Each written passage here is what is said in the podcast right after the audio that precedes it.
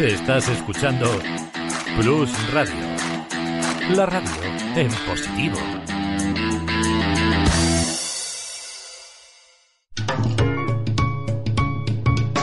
Lubricantes Total patrocina Auto FM. Lubricantes Total.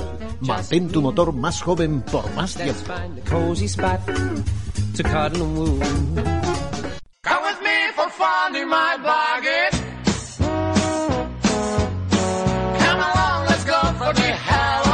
Aquí comienza Auto FM. Muy buenas tardes, bienvenido a un nuevo programa de Auto FM. Arrancamos pues todos los viernes aquí a las 7 en punto para estar junto a vosotros con las últimas noticias del motor, las últimas noticias de la industria automovilística y las últimas noticias de esos cacharros que nos vuelven locos y que tienen cuatro ruedas. Esta semana queríamos arrancar pues sobre todo pues para comentar lo que ya te dimos algunas pinceladas la semana pasada. Es que Francia se está planteando seriamente poner impuestos muy altos a los sub de mayor peso. Y diréis, ¿y eso por qué? Porque al final al cabo si de verdad quieren rebajar el CO2 por, por coche y sobre todo lo que quieren es tener coches que sean ecológicamente sostenibles, un coche que pese una barbaridad a partir de 1800 kilos, hombre, pues puede ser eléctrico o no puede ser eléctrico, pero la verdad es que muy eco sostenible no es. Bueno, el gobierno francés lo está poniendo sobre la mesa, está avanzando sobre este impuesto, no está todavía, eh, digamos, eh, aceptado o no está firmado, pero sí que están filtrando mucho sobre este tipo de impuesto. La razón, hombre, sobre todo, pues ya lo he dicho, porque no sería eco sostenible y porque también hay que decirlo, lo que quieren es que la gente se fije más en vehículos que sean, pues, más menudos, más pequeños y que sean más fáciles de recargar, porque al final un coche también de grandes proporciones ya no solamente consuma gasolina, ya no solamente que consuma electricidad, sino que también va a tener que tener una batería muy grande. Y ya te digo que el número de baterías y los componentes que llevan no nos vamos ahora en estos momentos sobrados. Bueno, eh, solamente son detalles que Francia están dando esos pasos. Si Francia da esos pasos, no me extrañaría que Alemania y el resto de los componentes europeos también se acerquen a ese movimiento y por supuesto España.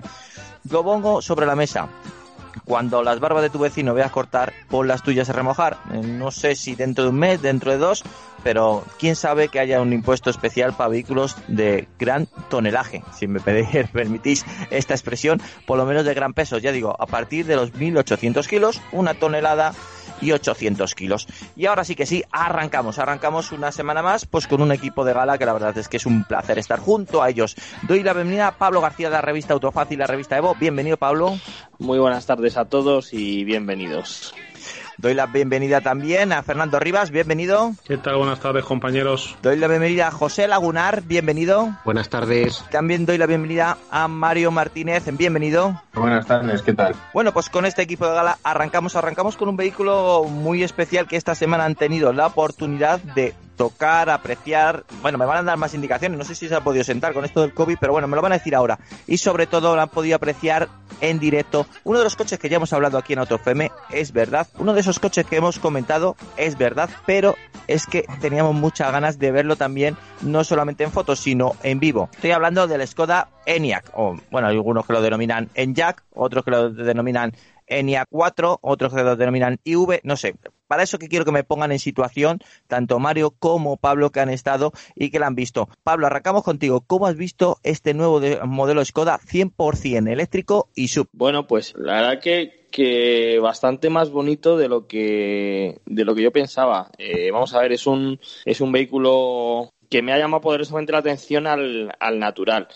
Eh, no es un coche excesivamente grande, son 4,66 metros de largo. O sea, para que la gente se haga un poquito la idea, es algo más grande que un, que un Karoq, que es el, el submedio de Skoda, y un poquito más corto que un, que un Kodiak, que se trataría del, del modelo más grande de, de Skoda. Por lo tanto, es grande, pero tampoco es muy, muy, muy, muy grande. Pero debido a sus formas, de hecho me estaba escribiendo ahora la prueba para la, para la web y demás, ¿Mm? eh, me llamó mucho las, las formas porque tiene formas como muy...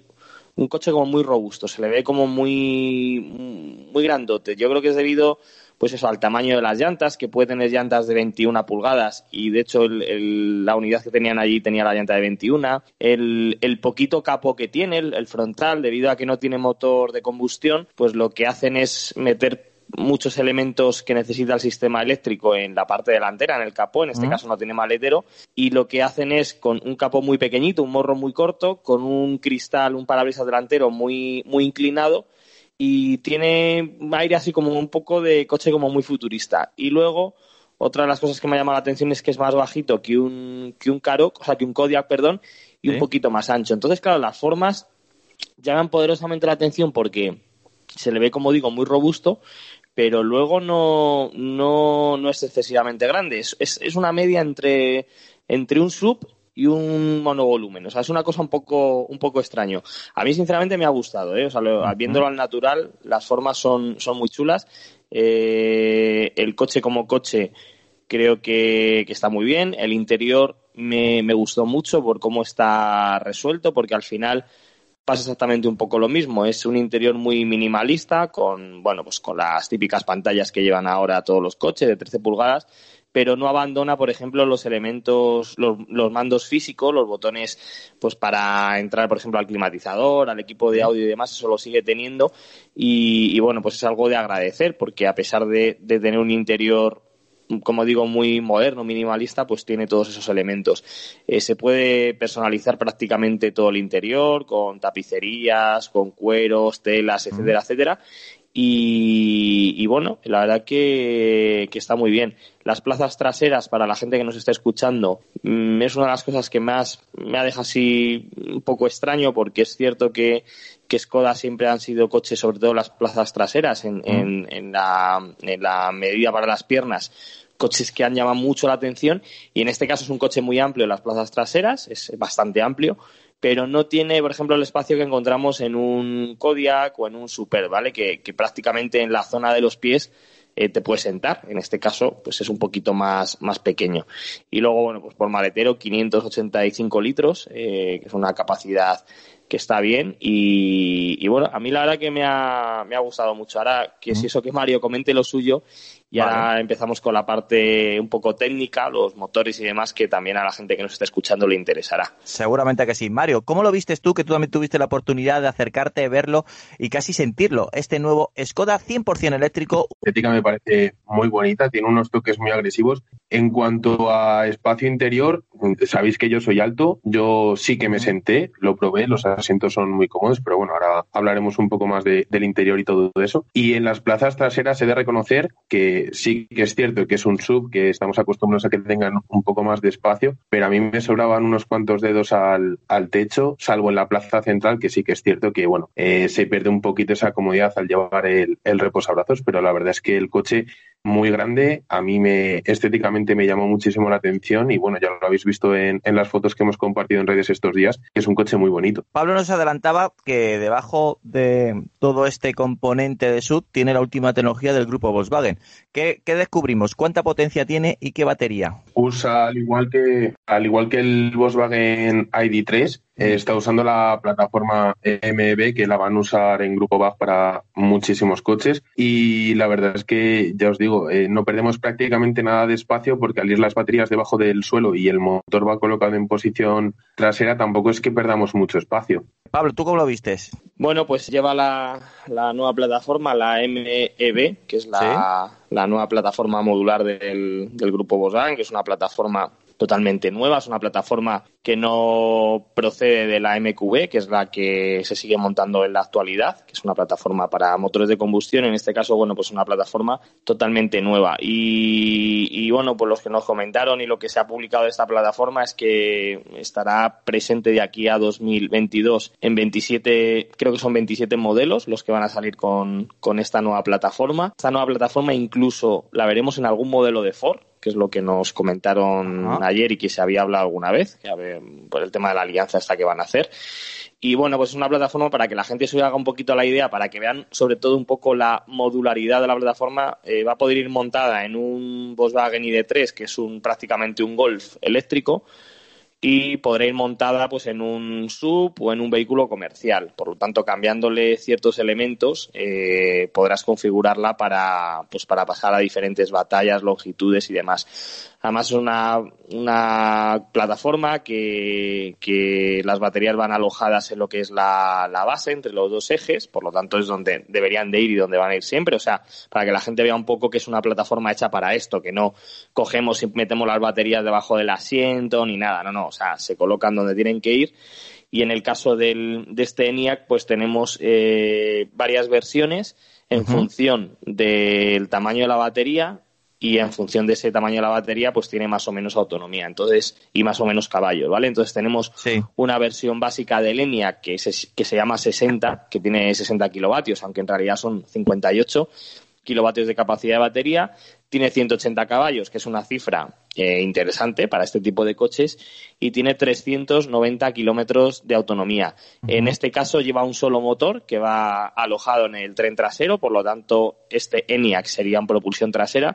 Y para la gente también que nos esté escuchando, eh, con esta nueva plataforma todos los vehículos que se monten con propulsión a un solo eje va a ser en el eje trasero. O sea, todos los coches van a ser propulsión trasera. Que esto para los más puristas pues... Se pone divertida la cosa.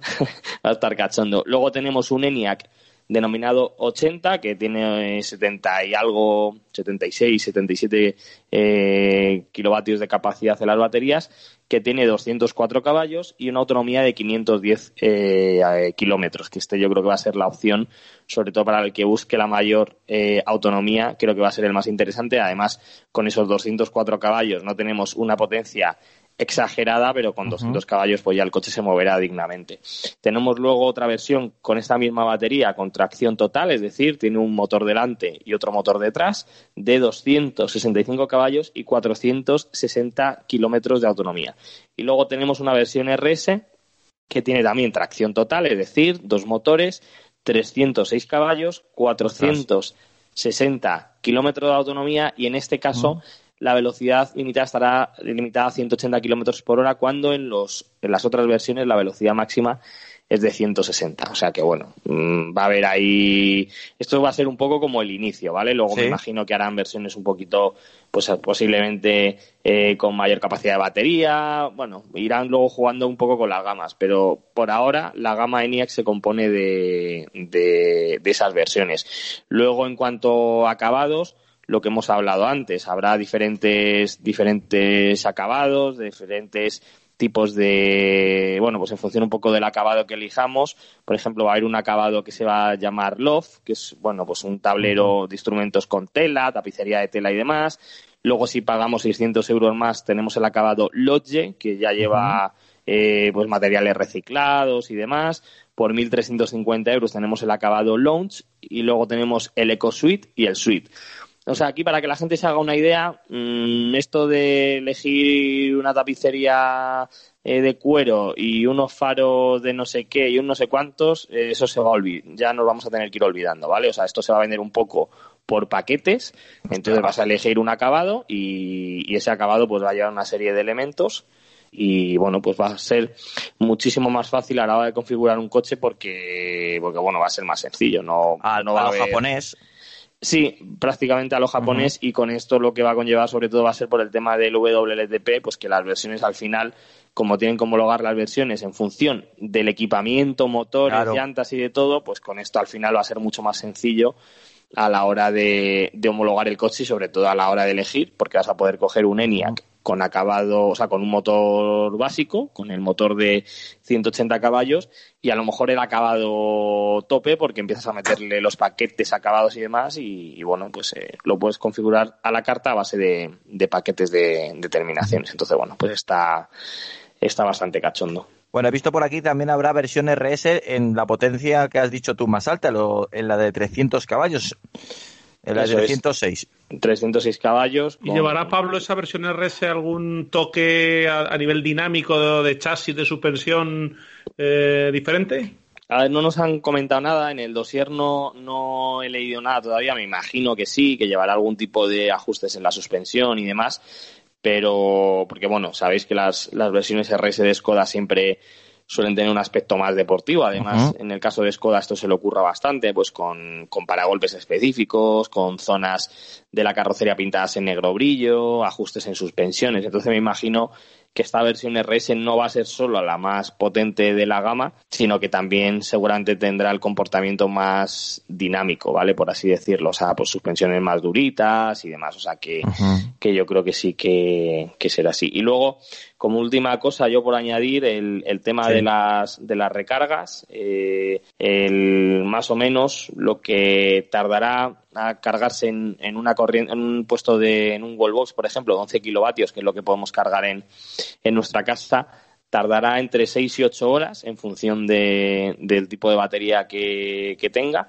Y luego con, con, la opción de poder cargar a 125 kilovatios, porque el coche viene de serie con cargador de 50 kilovatios y pagamos la opción de 125 kilovatios, podremos cargar el 80% de la, de la batería en tan solo 38 minutos. O sea que, que, bueno, por las cargas, esto más o menos es como en cualquier coche eléctrico. O sea, cuanto más eh, churro tengas en tu casa o cuanto más churro le puedas meter, pues menos tiempo va, va a tardar. Pero bueno, para que se haga la gente un poco a la idea, es necesario tener un wallbox en casa porque con un enchufe de, de, de, los de que tenemos en nuestra casa pues vamos a tardar treinta y tantas horas en cargarlo. Hay que poner un wallbox, el que se decida comprar este coche, un wallbox cuesta unos 600-700 euros y con 11 kilovatios, que es lo máximo que podemos cargar, pues sí. tardará en torno a entre 6 y 8 horas, que es, bueno, pues una cifra interesante. Y si nos vamos de viaje, pues pudiéndolo cargar con un cargador rápido, en 38 minutos tendremos el 80% de carga en nuestras baterías. O sea que, bueno, está bien, está bien. Está bien, está, la verdad es que está bien y es un coche que nos está llamando mucho atención estéticamente y que creo que va a poner en, en compromiso al ID4 por lo menos por estética, porque es más agresiva, más deportiva y todo hay que decirlo, yo creo que más avanzada que el ID4, que digamos que es más, eh, bueno, más conservadora, dejémoslo así. Sí, sobre todo, hombre, a mí el interior, yo el ID4 no, no lo he visto todavía, uh -huh. eh, por las fotos que he visto, creo que, que tiene una serie de elementos que nos vamos a tener que acostumbrar, pues, por ejemplo, el selector del cambio al lado del volante, ¿Sí? eh, todo el sistema táctil de un montón de cosas que hemos hablado largo y tendido muchas veces en el uh -huh. programa.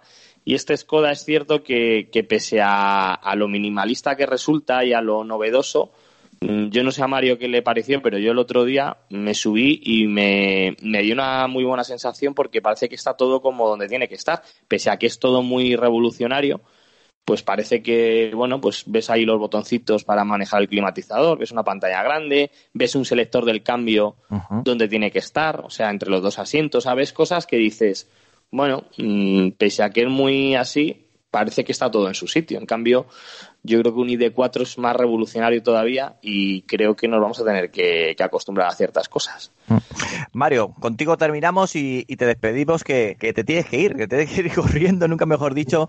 Vamos a ver, eh, ¿cómo lo vistes tú el interior? A ver, sí que es cierto que nosotros la, la unidad que nos enseñaron era la tope de gama y los acabados eran increíbles. Como dice Pablo, a mí me encantó lo de poder tener mandos físicos, ¿vale? Que se trata de un coche muy novedoso, muy tecnológico y futurista, pero ya el simple detalle de pues tener el, la, la, palanca en su sitio, los controles de climatización físicos, no sé, son pequeños detalles que sí que siguen gustando porque puede ser que nos recuerde a cuando se llevaban tanto los coches de gasolina que ahora cada vez los vamos a ir viendo menos, pero son, no sé, como mm, cositas que nos van dejando uh -huh. y, y, a mí sí que me gustó muchísimo el interior. Pues muchísimas gracias Mario por haberte sacado un hueco en tu agenda tan apretada como tienes hoy y que la verdad es que queríamos hablar contigo que tú tuviste la oportunidad de ir eh, abanderado a Auto FM en esta presentación. Muchas gracias y bueno, recordaros que ya tenéis en la web colgado el, el artículo con unas cuantas fotos que hicimos por allí donde podéis ver mejor todo lo que hemos contado hoy en el programa. Un abrazo, Mario. Un abrazo, hasta luego. Bueno, seguimos adelante y nos vamos a hablar de un coche que podemos decir ya que es una institución. El Fiat Panda cumple 40 años y encima va a recibir un pequeño restyling en su carrocería. Una de estas últimas carrocerías que también está siendo incombustible porque lleva varios años en el mercado y sigue siendo de los coches líderes en el segmento A. La verdad es que Fiat tiene yo siempre cuando pienso en Fiat tiene coches muy míticos, pero sobre todo entre ellos son los coches pequeños, urbanos, esos coches que entras en la ciudad y puedes aparcar fácilmente. Son coches muy fiables, son coches encima con una estética diferencial y bien elaborados y, por qué no decirlo, son coches realmente duros. Pues así es el Fiat Panda en esta última versión que recibe un restyling y que bueno, podemos ver pues em, que pequeños cambios, el parachoque lo hacen un pelín más redondo, incluso podemos ver un interior que, que eso sí que ha avanzado con una pantalla digital que era algo que sí que echamos de menos en el Fiat Panda y que bueno, pues eh, una pantalla táctil de 7 pulgadas con radio digital, Apple CarPlay, Android Auto.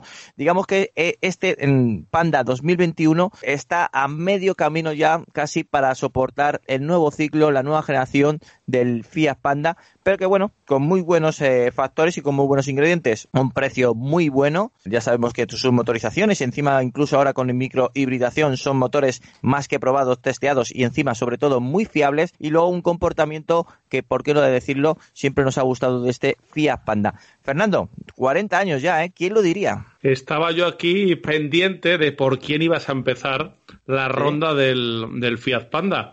Y yo que he corrido con un Seat Panda, digo, tiene que acordarse de mí el jefe, si mm. no, me hubieras, me hubieras tocado la patata, ¿eh? La verdad es que son unos magos estos de, de Fiat, de, son unos auténticos magos a la hora de estirar el ciclo comercial de, algunos de sus modelos, ¿eh? porque hablamos del 500, hablamos del Panda y son coches que, que siguen cautivando, que siguen eh, sumando ventas. En Italia es impresionante. En nosotros, periodistas de motor, que vamos mucho a Italia por razones obvias, Milán, Turín, es impresionante los Fiat Panda que hay. Fiat, eh, hablamos del modelo de hace 40 años y del modelo actual. Y luego otra cosa que me llama mucho la atención de este coche es lo bien que se ha adaptado eh, a dos, a dos eh, segmentos de público eh, absolutamente diferenciados, que es que se ve mucho en el entorno rural, en modelos que, que, son duros, que son incluso utilizados para trabajo con las versiones 4x4, que mucha gente se asustaría por, por los sitios que son capaces de, de pasar, haciendo gala de una de las cosas más importantes que puede aportar en off-road este coche, que es el bajo peso. Y luego también tienen ese otro toque, sin llegar a ser obviamente ni un Fiat 500, sino ese toque un poco poco más de vehículo de moda, de vehículo diferente, de vehículo para gente joven, para, para, para chicas, un vehículo, un segundo coche eh, con una muy buena habitabilidad. Eh, entonces me parece que, bueno, que es un coche que va a durar lo que Fiat quiera que dure, porque ya el nombre está eh, intrínsecamente ligado con, ese segmento de la población, tanto ya te digo, en el entorno rural, un coche de un precio asequible y que puede darte muy buen resultado, como ese coche urbano todo, todo, todo uso y con un perfil de público quizás más bien tirando a, joven. Es curioso lo del Fiat Panda, se casi se puede escribir un libro desde que, si no me equivoco, fue el diseño de Giugiaro, este Fiat Panda que le mandaron hacer un coche robusto, sencillo de mantener, muy económico y por supuesto con unas cotas muy, muy moderadas. Apareció el Fiat Panda original, que también fabricó SEAT como SEAT Panda, y a partir de ahí se ha convertido en todo un icono. Eh, Pablo, ¿cómo ves este, bueno, esta vida y, este pequeño restyling del Fiat Panda? como ha comentado Fernando, que es que la gente de, de Fiat alarga muy bien el, el ciclo comercial de, de sus modelos. Cuando más o menos una marca a los, podría decir, nueve, diez años saca una nueva generación, digo diez años, alargándolo mucho. En el caso del Panda, que prácticamente permanece, permanece inalterado generación tras generación. Y, y, joder, resulta, resulta curioso porque, porque a día de hoy lo sigues probando y te sigue, te sigue siendo un coche simpático, sigue, sigue mm. siendo un coche que no pasa de moda. Eh, además, jolín, que, con todas las versiones que hay, con las actualizaciones que hacen, pues por ejemplo, las últimas actualizaciones ahora los sistemas microhibridados con, con la pegatina Eco, las versiones 4x4, eh, de repente te saca una edición con nuevos colores, con nuevas protecciones, o sea, están, lo tienen como, bueno, pues la gallina un poco de los huevos de oro, porque, porque al final con muy poquita inversión en, en, actualizarlo, eh, consiguen que siga vendiendo y ya no solo a nivel eh, España, sino en otros países. y, bueno, pues es un vehículo que les, que les funciona. Y, bueno, pues eh, como digo, desde una versión 4x4 súper radical han pasado versiones con hasta 100 caballos del Panda 100 HP, versiones impulsadas por, por GNC, por GLP, eh, versiones diésel muy económicas, eh, ediciones limitadas con tapicería de cuero y no sé qué. O sea, es como que se adapta a cualquier tipo de, público. O sea, al final te gusta el panda y, prácticamente hay un panda hecho a tu, a tu medida.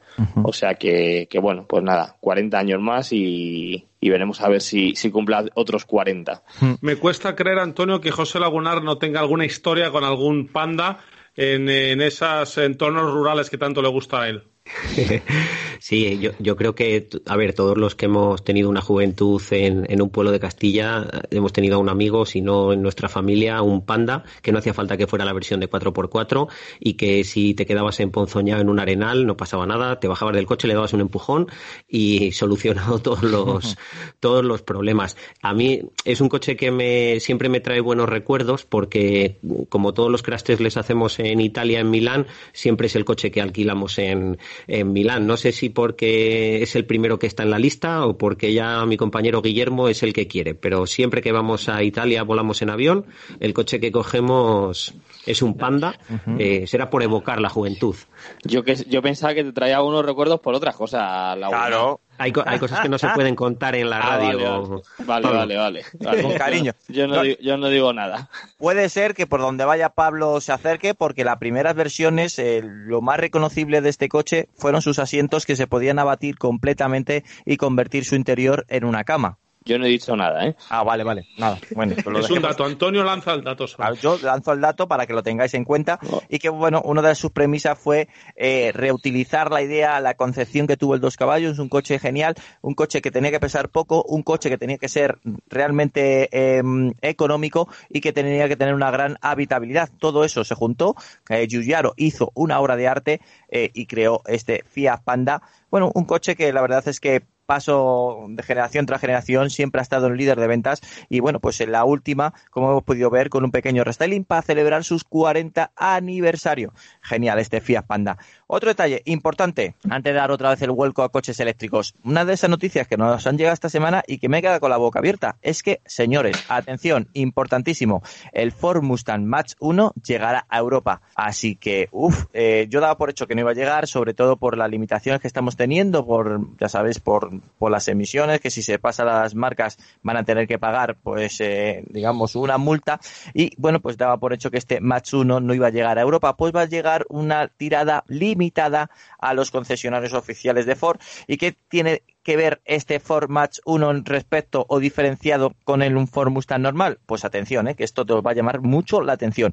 Eh, sobre todo porque los grupos ópticos están unidos una, en la zona central por una moldura acabado en negro brillante. Luego aparte va a tener también mm, donde debería haber el segundo foco, vamos a encontrar también negro brillante redondo, recordando el Match 1 original, para golpes con difusor más agresivo, cuatro salidas de escape y que eh, gracias a todos estos elementos hacen que mejore eh, incremente el coeficiente aerodinámico para mejor en un 22%. Cuidado, ¿eh? que eso está realmente bien. Y es que luego, bueno, lo más interesante también, aparte de las pegatinas, que ponga 1 y que sea una edición especial, es que por potencia no será sus 460 caballos en un bloque archiconocido, el 5.0 litros V8, que si no me equivoco mal, este motor se le conoce como Coyote. ¡Wow! Con ganas de, de ver alguna de estas unidades que lleguen a España para sentirlo, conducirlo, disfrutar de todo un más uno del siglo XXI. Pablo, un coche muy de Evo.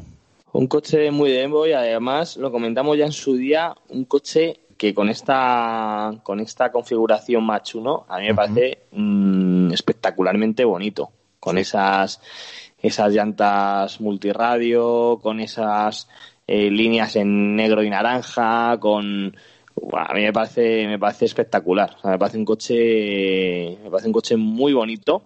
Y, y, sí, lo comentamos de hecho en uno de los programas, que pensábamos que no. Bueno, lo comentamos un poco por comentar, porque hay, hay que hablar de, de estas cosas, aunque no teníamos nada claro si se iba a llegar a vender en, en España. Y pues mira, pues una auténtica, una auténtica alegría que, que por lo menos, aunque llegue alguno, que aunque sean poquitos, pero que por lo menos eh, podamos tener la oportunidad ya no solo de conducirlo, porque no sé si habrá alguna unidad de prensa, pero por lo menos saber que en algún momento nos vamos a poder cruzar con, con alguno. O sea que Sería genial, sí. Estaría, estaría muy bien y sobre todo viendo un poco cómo están los tiempos, con todas las limitaciones a nivel eh, de emisiones, que cada vez que vendes un coche de este tipo pues al final eh, repercute mucho en las ventas de los siguientes. O sea, tienes que compensarlo con algún coche que gaste poco. Y en este caso, bueno, pues con este motor V8 de 5.0 litros totalmente atmosférico, que es que ya no se ve en, casi ningún modelo de, de, la, de, lo que encontramos hoy en día, pues a mí sinceramente me alegra un montonazo que, que Ford Europa, Ford eh, España haya decidido traer alguna unidad a España con muchas ganas de verdad de, escucharlo también porque es un sonido bronco, es un sonido que realmente te endulza los oídos y es que siempre nos recordará pues ese 5.0 que tuvimos nosotros la ocasión de probarlo, ese 5.0 moderno que no tiene nada que envidiar en sonido con los anteriores Mustang y creo que han hecho un grandísimo trabajo. También me acuerdo una, un reportaje que hicisteis, eh, Pablo, con el Bullet. Sí, hicimos, tuvimos una unidad de Bully, hicimos un reportaje tanto para Evo como para Autofácil y, sí, pues otro, otra unidad también, pues eh, con limitada, que no es un Mustang normal, sino que tiene una serie de, de elementos, pues la llanta, la pintura, eh, diferentes elementos en el interior. Bueno, pues ediciones que, que dentro de unos años, pues los felices propietarios pues tendrán algo diferente a, a cualquier mm. otro de los modelos de, del Mustang. Entonces, bueno, pero vamos, yo me, entre un, un, un Bullish y un Mach 1, eh, me quedo con el Mach 1, ¿eh? O sea, me parece mucho más chulo. Sí, o sea, vale que el Bullet es como más mítico, eh, más todo, pero es que este Match 1 me parece realmente espectacular. O sea, es brutal la, la, el diseño, la pinta que tiene con esas llantas, me parece brutal. O sea, me parece una pasada de bonito.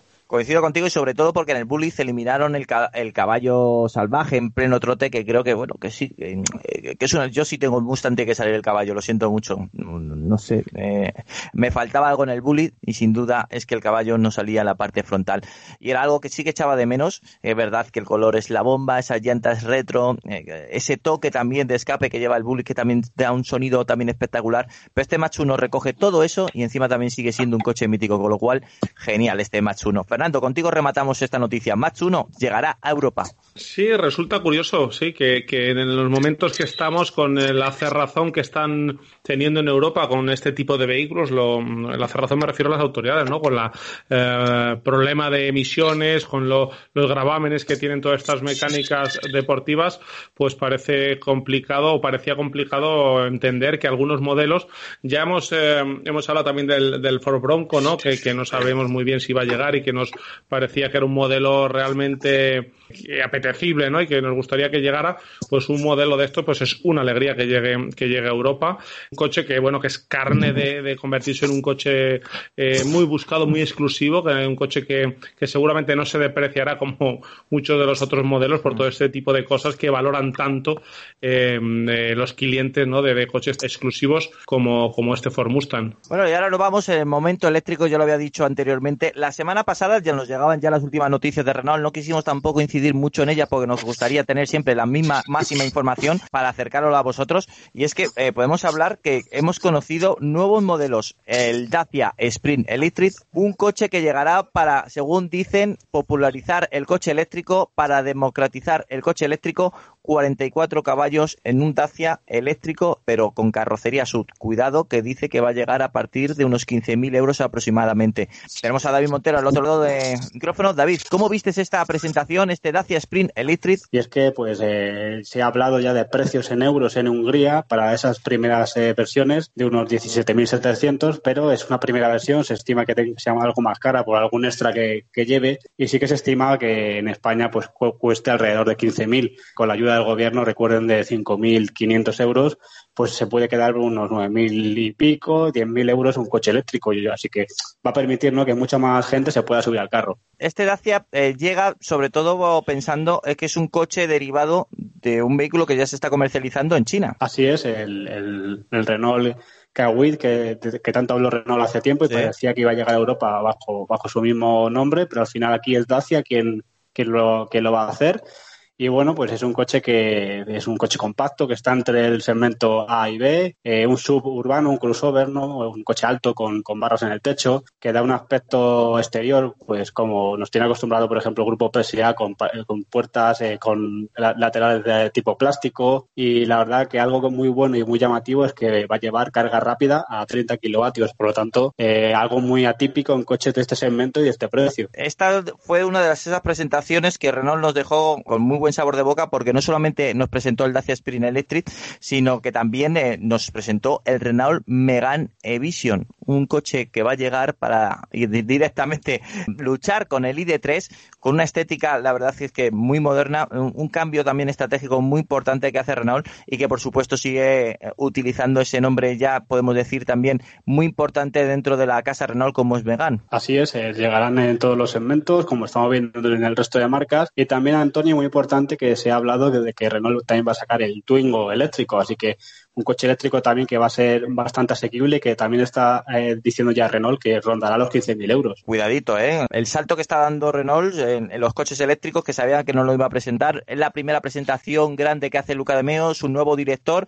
que ya sabéis que viene de SEAT, y que también hizo un importante y un esfuerzo también muy importante para presentarnos también su gama híbrida, eh, que son coches que van incorporándose, ya conocimos el, el Captur, ya hemos conocido el Clio y que irá llegando a los futuros modelos. En este sprint, que no sé si si, lo hemos comentado, creo que no. David, ¿cuándo llegaría al mercado? Eh, se está hablando de aproximadamente para España fecha contenida aún de 2022. Y es un coche que tiene mucha, digamos, controversia porque hay gente que dice que se va a quedar corto, con tan solo homologa 200, unos 225 kilómetros de autonomía, pero también es un coche que es urbano, que la gente que lo compre, eh, pues lo que quiere es aparcarlo fácil, eh, que, que le quite esos trayectos del día a día y es para lo que está concebido. Por lo tanto, no conviene aquí poner más autonomía y por lo tanto más batería porque encarecería el precio y no es lo que busca Dacia, ¿no? Vale, pues genial. Muchísimas gracias, David. Gracias por acercarnos estas dos novedades que teníamos muchísimas ganas de hablar contigo, sobre todo porque yo creo que son las dos grandes novedades que, recibimos a última hora la semana pasada y que queríamos, por supuesto, acercarlos a todos nuestros oyentes. Muchas gracias, David. Muchas gracias a todos. Hasta luego. Pues ahí tenemos a David Montero, ya sabes, eh, una de esas personas especialistas del mundo de la automoción 100% eléctrica. Pablo, ¿cómo viste este Renault Megane Vision? Un cambio eh, de diseño importante que nos adelanta también cuáles van a ser la línea general de la futura generación del Megane. Bueno, pues eh, mm, Renault en esto la verdad que lo suele hacer, lo suele hacer bastante, mm, bastante bien y prácticamente todos los, prototipos que presentan, eh, sus modelos de calle acaban heredando infinidad de, de elementos, sobre todo a nivel de, de diseño.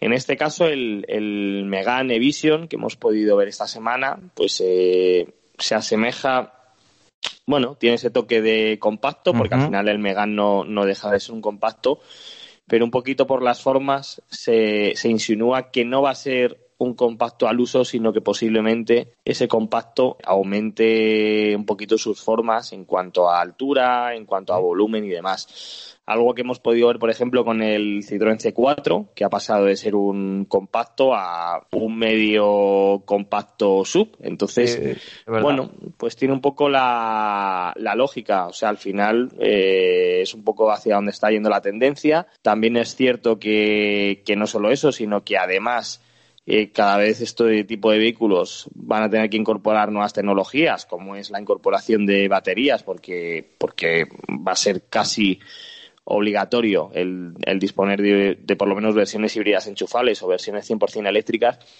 Y es cierto que con las plataformas actuales, eh, pues es complicado eh, meter baterías porque o haces una chapuza, como ha hecho algún fabricante, que ha sido adaptar una plataforma preparada para un sistema de combustión y meterle unas baterías que roben espacio, que no tengan la capacidad que tienen que tener y demás, y al final pues vayas haciendo apaños a conseguir, bueno, pues que tengas plataformas específicas para versiones eléctricas. Entonces, bueno, aprovechando todo eso, cuanto más grande sea la plataforma, evidentemente, mayor capacidad de batería va a tener.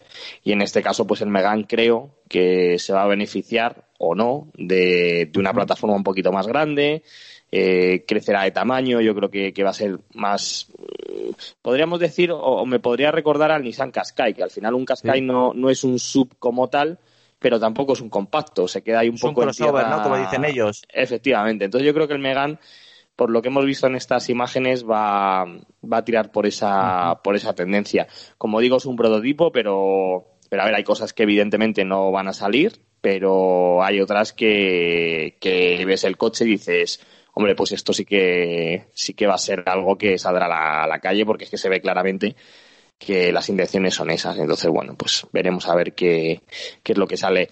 Recordar que el Megan ha recibido hace unos meses el último restyling, se ha incorporado una versión híbrida enchufable para la, la carrocería familiar ha recibido una serie de actualizaciones toda la gama, pues con nuevos eh, actualización de motores, equipamiento y demás, con un nuevo interior que hereda prácticamente todo el sistema de multimedia y pantalla de instrumentación del, del Renault Clio y el Capture y yo creo que en dos años este coche debería estar, eh, entre comillas, finiquitado y, la, y presentar la nueva generación. O sea que Vamos a ver, es verdad que han aplicado esos, esos híbridos, eh, esos microhíbridos que como bien ha indicado Pablo, denominados ETECH, ya lo tenemos en el Megan, pero bueno, estamos en, ya contando casi los días para conocer la nueva generación. La verdad es que ya muchos años en el mercado han funcionado muy bien, en ventas siguen funcionando bien, pero las demás eh, marcas, la competencia se han puesto las pilas durante estos dos últimos años. Fernando, ¿cómo ves este Megan E-Vision? Bueno, pues sin lugar a dudas, ¿no? Que inaugura el es el primer modelo de una nueva generación que, que, tiene en la recámara Renault y en la que en la que nos presenta bueno pues cómo entienden ellos el futuro que, que sigue jugando no Renault con ese código estético que mezcla un poco eh, las formas coupés con, con, las carrocerías sub como decía como decía Palo tiene así eh, esa esa estética con la llanta enorme esas llantas enormes que ya nos llegaron incluso a, a sorprender en, la última Renault Megane Scenic, esas llantas que eran muy fini, muy estrechitas ¿no? de, anchura, pero eran de creo 21 pulgadas.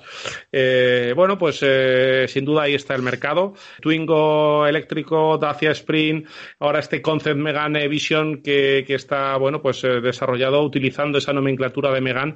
No olvidemos que el Megane, todas sus variantes, coupé, berlina, descapotable, incluso en las, en las Megane Scenic, ¿no? las monovolumen, ha vendido casi 8 millones de unidades en el mundo, con lo cual es una nomenclatura con mucho tirón. Y nada, que están en la, en la casilla de salida de una nueva era como todas las marcas. Bueno, vamos a hacer un pequeño inciso sobre el Dacia Sprint, que parece ser que ha dado mucho revuelo durante esta semana. 44 caballos, ya te hemos adelantado, una autonomía que según nos dice la marca han homologado con 295 kilómetros, muy pequeño en, en, comparación con otros SUV que tenemos en, en mente, 3,74 metros de longitud, para que nos demos cuenta de, de su tamaño. Es tipo bueno, estaría casi llegando, no, sería más pequeño que el Captur, para situarlo, sería como un Clio elevado, y es que eh, el Dacia, eh, este eléctrico Locos, posiblemente sea de esos coches que se necesitan para adentrar poco a poco el concepto de coche urbano eléctrico que sí que me puedo comprar y que cuando voy al concesionario y me dicen el precio me doy marcha atrás. ¿Cómo ves este Dacia Sprint? Esta, bueno, y sobre todo esta concepción de, de urbano eh, eléctrico que ya sí que se puede permitir un bolsillo normal. Pablo. Pues me parece una idea estupendísima. O sea, de hecho cuando, cuando lo vi el otro día dije, creo que se van a inflar a, a vender porque lo primero tenemos un, un coste de compra y de, y de mantenimiento en el sentido de que al final estás pagando en torno a 15.000 euros, que es un precio muy razonable, muy sí. económico, que si encima le sumamos que no vamos a pagar eh, zona azul ni zona verde, que vamos a poder circular por Madrid sin ningún problema, que podemos aparcar en zona azul y zona verde no solo gratis, sino sin límite de tiempo, que el coste por cada una de las recargas va a ser muy económico, etcétera, etcétera, etcétera. O sea, si nos ponemos a echar cuentas, es que es imbatible. O sea, porque al final, imaginaos, tú te compras un coche eléctrico y dices, vale, me sale cargarlo no sé cuántos céntimos porque tengo tarifa nocturna, no sé qué, patatín, patatán. Bueno, empiezas a cachar tus cuentas y dices, joder, me sale a cuentas. Pero ¿qué pasa? Que la diferencia con respecto a un coche de combustión es que es tan caro que al final mmm, lo tienes que tener muy claro que realmente te compense o posiblemente te empezará a compensar a partir de bastantes años. Hoy, ¿vale? hoy día, con, como operación financiera, Pablo, tú,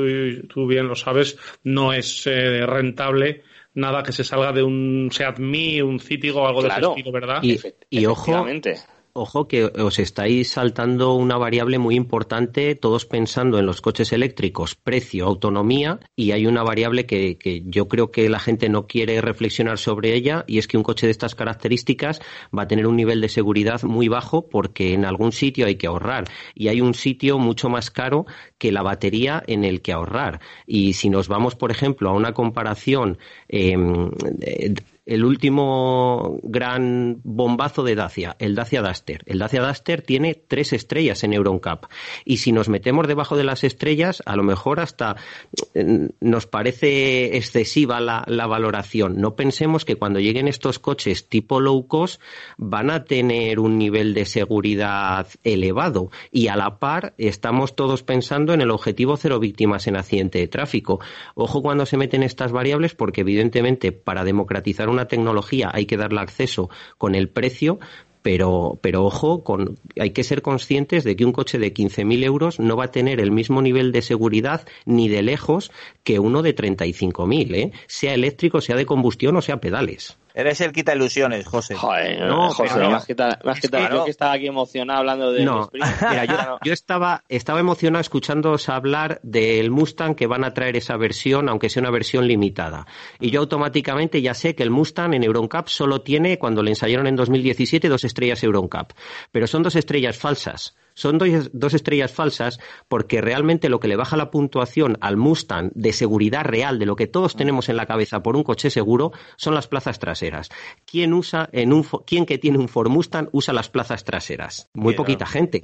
Por, si es que hay alguien que las usa para no dejar una mochila o la cazadora. Hay que estar soltero. Realmente el Ford Mustang se usa piloto y copiloto. Y si tú quitas de la ecuación las plazas traseras, el Ford Mustang piloto y copiloto tienen exactamente el mismo nivel de seguridad que cualquier otro Ford que realmente está puntuado como cinco estrellas es que es, es, de esas trampas que, que, joder, si no conoces un poco a fondo Importante. las pruebas, eh, no te das cuenta. Y luego te vas a un, a un Dacia Duster y tiene tres estrellas EuronCap.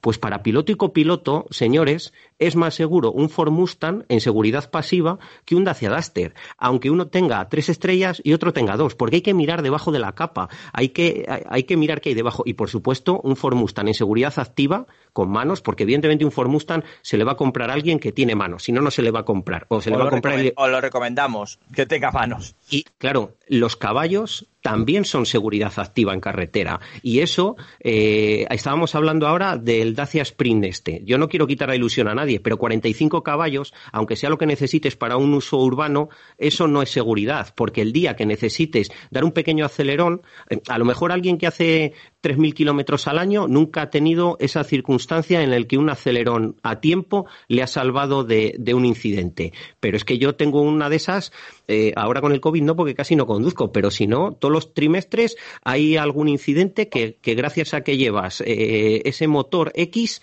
te salvas de eso y, y, eso también hay que meterlo en la ecuación. A mí no me parece que, que sea realmente oportuno para Europa en 2020 eh, comercializar coches, aunque sea a costa de precios bajísimos, renunciar en seguridad y renunciar en un mínimo de potencia que te va a sacar de un apuro. Es bueno, que pero realmente... son, coches, son coches eminentemente y recomendablemente para la ciudad, sin duda alguna. No, no veo a, a, nadie con un Dacia Sprint eh, por una autopista sobre todo por, porque está pensado pues, para luchar en, en, el día a día en, en la sí, ciudad. Sí, pero, pero en Madrid tiene un aro alrededor que es M30, otro que es M40, un trocito de M45, otro trocito de M50, y eso es urbano, es el sitio natural en el que van a viajar esos coches y las velocidades a las que se viaja en esas carreteras eh, no es 30 como en el centro de la ciudad, ¿o, o no es así, Antonio? Sí, sí, bueno, sí, tendremos que probar si esos 44 caballos dan de por sí de que te puedas situar en 70, no, 80, 90, incluso, bueno, ya sabéis que máximo es 90 en, en, la M30.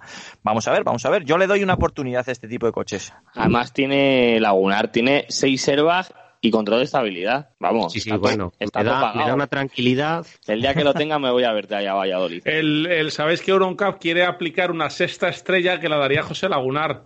Uy, pues sí. entonces iba a ser complicado, ¿eh? El, el, día, el día que lo tenga me, me subo allá a verte, José, y nos damos sí, una vuelta. Oye, eso da, pa, eso da para un reportaje, ¿eh? De Madrid a Valladolid en un Dacia Sprint. Y, lo, y luego un tramito en, en, Valladolid poniendo Pablo el Dacia de costado con Lagunar dentro. Además, tiene 225. Vamos a hablar de cosas buenas, Lagunar, que, que, que, está ya la, está la vida muy complicada. Vamos a hablar de cosas buenas. Mira, 44 caballos, maravilloso. 225 kilómetros de autonomía. Te puedes bajar a Madrid con él perfectamente. Y llego a la sede de Autofácil y me dejáis un enchufe para volver a cargarle y poder Eh, regresar. Y te invitamos a comer. 125 No, no, kilómetros por hora velocidad máxima. Perfecto. Para no para que no te cace los radares. Correcto. Que es una maravilla.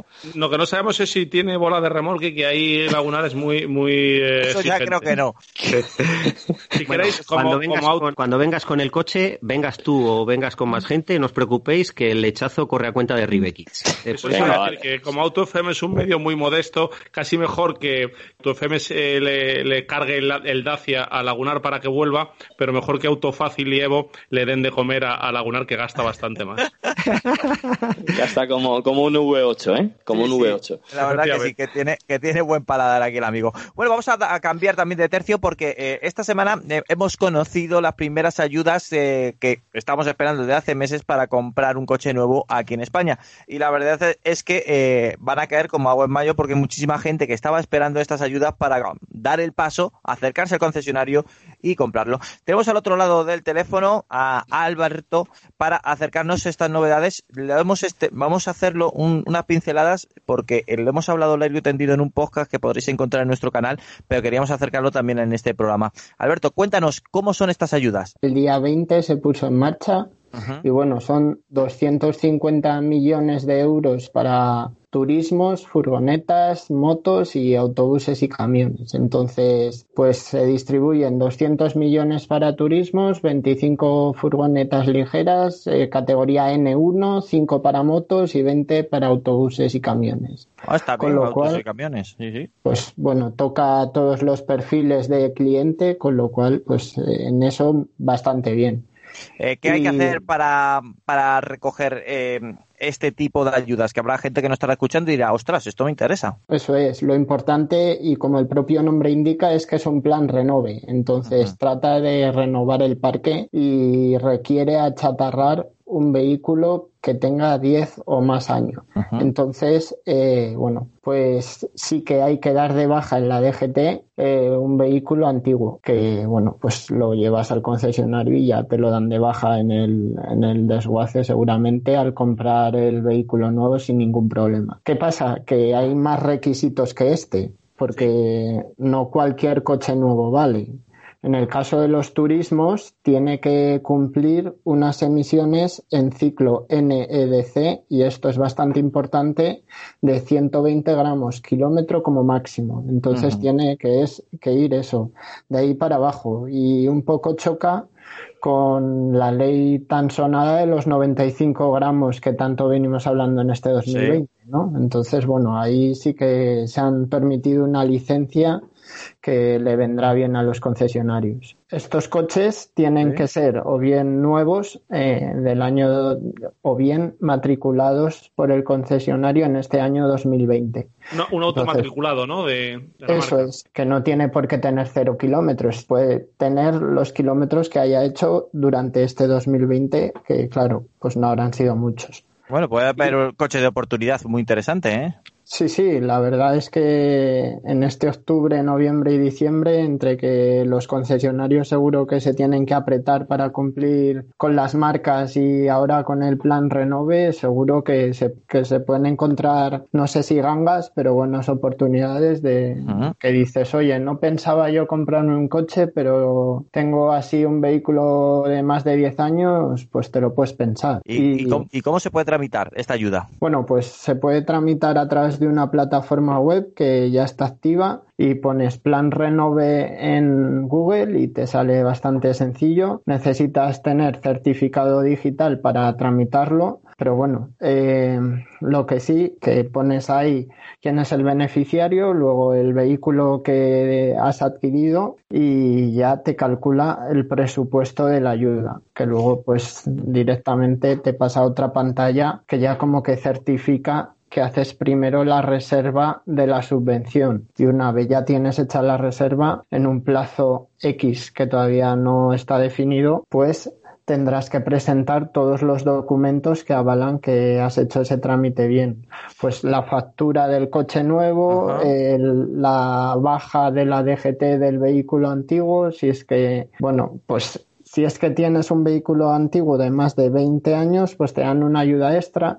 Luego, en cada caso particular habrá que jugar, ¿no? Pero en general es esto que digo. ¿Y qué media de ayuda vamos a tener por vehículo? Pues mira, para los particulares, que además de ser el montante más grande, yo creo que es la atención que, que más gente va, va, bueno, busca, eh, depende el tipo de coche, depende la tecnología, o sea, el etiquetado ambiental si compramos un vehículo etiqueta C, gasolina o diésel, la ayuda es de 800 euros. Si compramos un coche con etiqueta eco, la ayuda es de 1000 euros. Y bueno, ya más para arriba, los híbridos enchufables y los eléctricos hay que tener especial cuidado, porque en algunas autonomías también está activo el plan MOVES 2. Entonces, los que vayan a comprar un eléctrico o un híbrido enchufable que jueguen las dos ayudas a ver cuál les va mejor. Bueno, pues ya lo sabéis. Ahí lo teníamos Alberto Martínez de Movilidad Actual que nos ha traído eh, este estrenado Plan Renove 2020, unas pinceladas que insistimos, te explicamos todo, absolutamente todo, en una guía audiovisual, iba a decir, más audio que visual, que hemos subido en nuestro canal de podcast junto a Fernando Rivas. Fernando, eh, lo subiste hace unos días. Sí, sí, está ya en, todas las plataformas de, podcast, la tenemos en nuestra web, si queréis, en, en autofm.es y no es visual, pero lo hacemos tan, tan, tan bien, Alberto y yo, que casi parece que lo estás viendo el plan Renove. pues muchísimas gracias, Alberto. Bueno, un saludo y eso, también con coche nuevo, con coche antiguo y con más especialmente con este último, precaución en la carretera, por el vehículo, eh, por el carril derecho que diga, y ahora que vienen las lluvias y los fríos, buen mantenimiento. Un abrazo. Un fuerte abrazo. Alberto. Bueno, pues, llega el momento de, ya sabéis, os ponemos una canción de estas que te hace vivir que te hace bailar dos o tres consejos publicitarios y volvemos aquí en Auto FM. Tan solo tres minutos, prometido, ¿eh? Solamente tres minutos y seguimos. En Auto FM resolvemos tus dudas. ¿Quieres comprar un coche nuevo y no sabes cuál elegir? ¿O directamente quieres comunicarte con nosotros para contarnos lo que te apetezca? Escríbenos un email al buzón del oyente info arroba.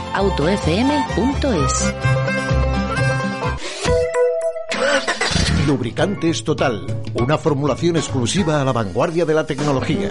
Los lubricantes Total prolongan la vida de tu motor y mejoran su rendimiento en las condiciones más extremas. Lubricantes Total, mantén tu motor más joven por más tiempo.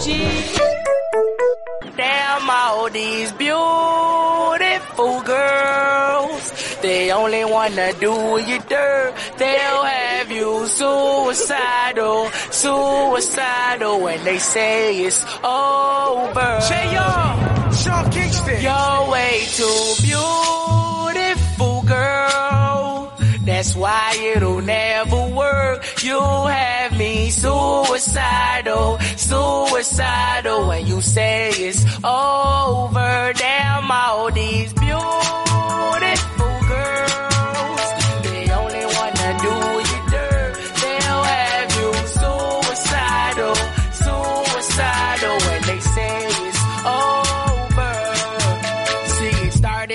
park, used to chill after dark. Ooh, when you took my heart, that's when we fell apart. Cause we both thought that love lasts forever.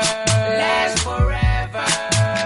They say we too young to get ourselves sprung. Oh, we didn't care. We made it very clear. And they also said that we couldn't last together.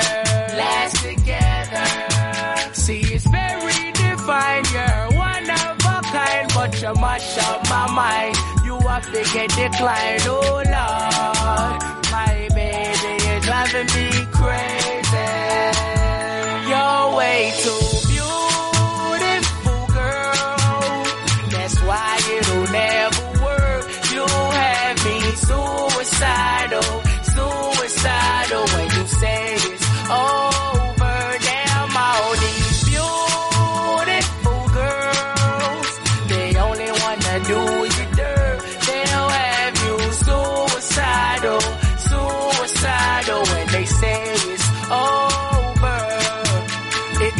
back in 99, watching movies all the time. Ooh, and I went away for doing my first crime.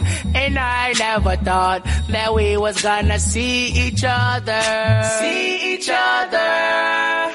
And then I came out, mommy moved me down south. Ooh, I ain't with my girl who I thought was my world.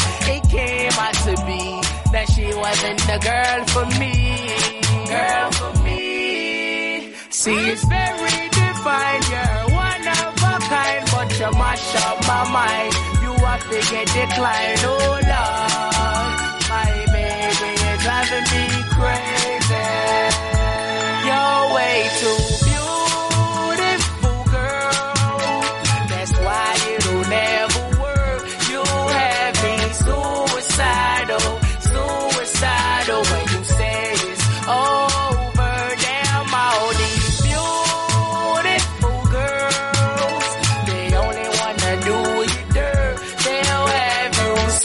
suicidal, suicidal when they say it's over. Now we're fussing and now we're fighting. Please tell me why I'm feeling slighted and I don't know how to make it better, make it better. You're dating other guys, you're telling me lies. Oh, I can't believe what I'm seeing with my eyes. I'm losing my mind and I don't think it's clever. Think it's clever. You're way too beautiful, girl. That's why it'll never work. You have me suicidal, suicidal when they say it's over.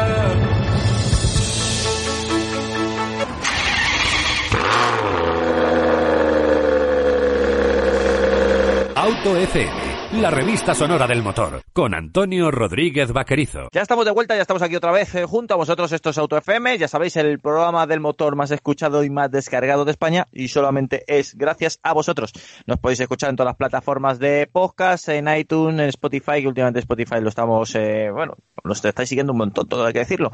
En, en iVoox, por supuesto, y en TuneIn y en alguna plataforma más de por ahí que nos cogen y, no- nosotros encantados. La verdad es que sí. Y los ya sabéis que toda esta información la podéis encontrar también en autofm.es, una web, eh, bueno, es verdad, y tenemos YouTube, eh, cuidadito con YouTube, que últimamente estamos subiendo hasta vídeos y todo. Nos hemos atrevido a hacer todo.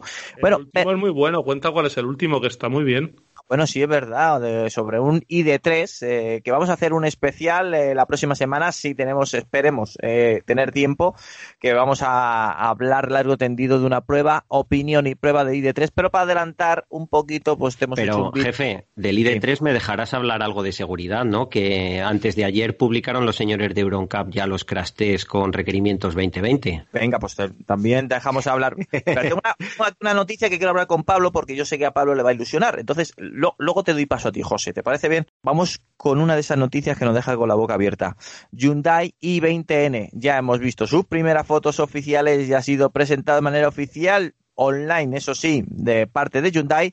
Ya podemos decir la potencia real, 204 caballos, motor 1600 T TGDI, uno de esos urbanos GTI que tanto nos han hecho de hablar, que van a competir directamente contra el Fiesta ST, que ahora mismo para mí es el líder, el que también contra el Polo GTI, y ahora entra de lleno este Hyundai i20N, un coche por y para divertirse. Por el exteriormente es un, han hecho una evolución estética, podemos ver pues más carga aerodinámica, tanto la parte delantera como la parte trasera, un pequeño alerón que le queda francamente bien, esos colores de batalla que hemos visto ya en el i30N y que luego por la parte de interior también hemos visto cambios, un volante específico incluso para arrancar desde el volante, eh, cambiar los modos de conducción, pedales y pedalier en aluminio, inserciones de color de la carrocería que pues, le da también un toque bastante elegante y deportivo a este Hyundai i20N y luego pues un cuadro de relojes también específico para esta edición N. Es el i20 más deportivo hasta la fecha, un cuadro de instrumentos totalmente digital y por supuesto modo de conducción normal, Eco Sport, N y N Custom, 204 caballos, 275 Nm de par con el bloque que ya conocimos en su día en el Kia CGT, dicen que la han mejorado, que ahora su entrega es más potente, este 1.6 TGDI Turbo. Wow, para rematar, Peso en báscula, 1.190 kilos. Transmisión manual de 6 velocidades, un diferencial de deslizamiento limitado mecánico denominado MLSD, que la verdad es que es genial, por lo que pudimos ver en el i30N y luego pues un 0 a 100 en tan solo 6,7 segundos y una limitada velocidad máxima de 230 kilómetros por hora. i20N ha llegado por fin uno de esos coches que seguramente nos hagan sacar una sonrisa. Pablo, ya lo tenemos aquí. Pues sí, salió hace un, hace un tiempo que parecía que no, que se había escuchado, que la habían visto rodando en el circuito de, de Nürburgring y demás. Y hombre, pues eh, tenía todo el sentido del mundo, porque al final no deja de ser un segmento en el que mm, parece que las marcas, pese a que, el, por ejemplo, el Polo GTI se ha dejado de, de vender, las marcas tiene pinta de que siguen apostando por, por este segmento de, de los urbanos. Eh, Toyota dentro de unos meses pondrá a la venta el, el GR Yaris. Eh, Ford tiene el Ford Fiesta y este Hyundai 20N, pues bueno, va a ser el rival, podríamos decir, directo del Ford Fiesta, del Ford Fiesta ST. Eh, como has comentado bien, al final es un coche inspirado en el, en el coche que compite en rallies, en el, en el Hyundai 20N World Rally Car. Y bueno, pues un motor 1.6 turbo, 204 caballos, eh, la relación peso de peso potencia es brutal porque son, como has comentado, 1100 y pico kilos a la, es, es la leche.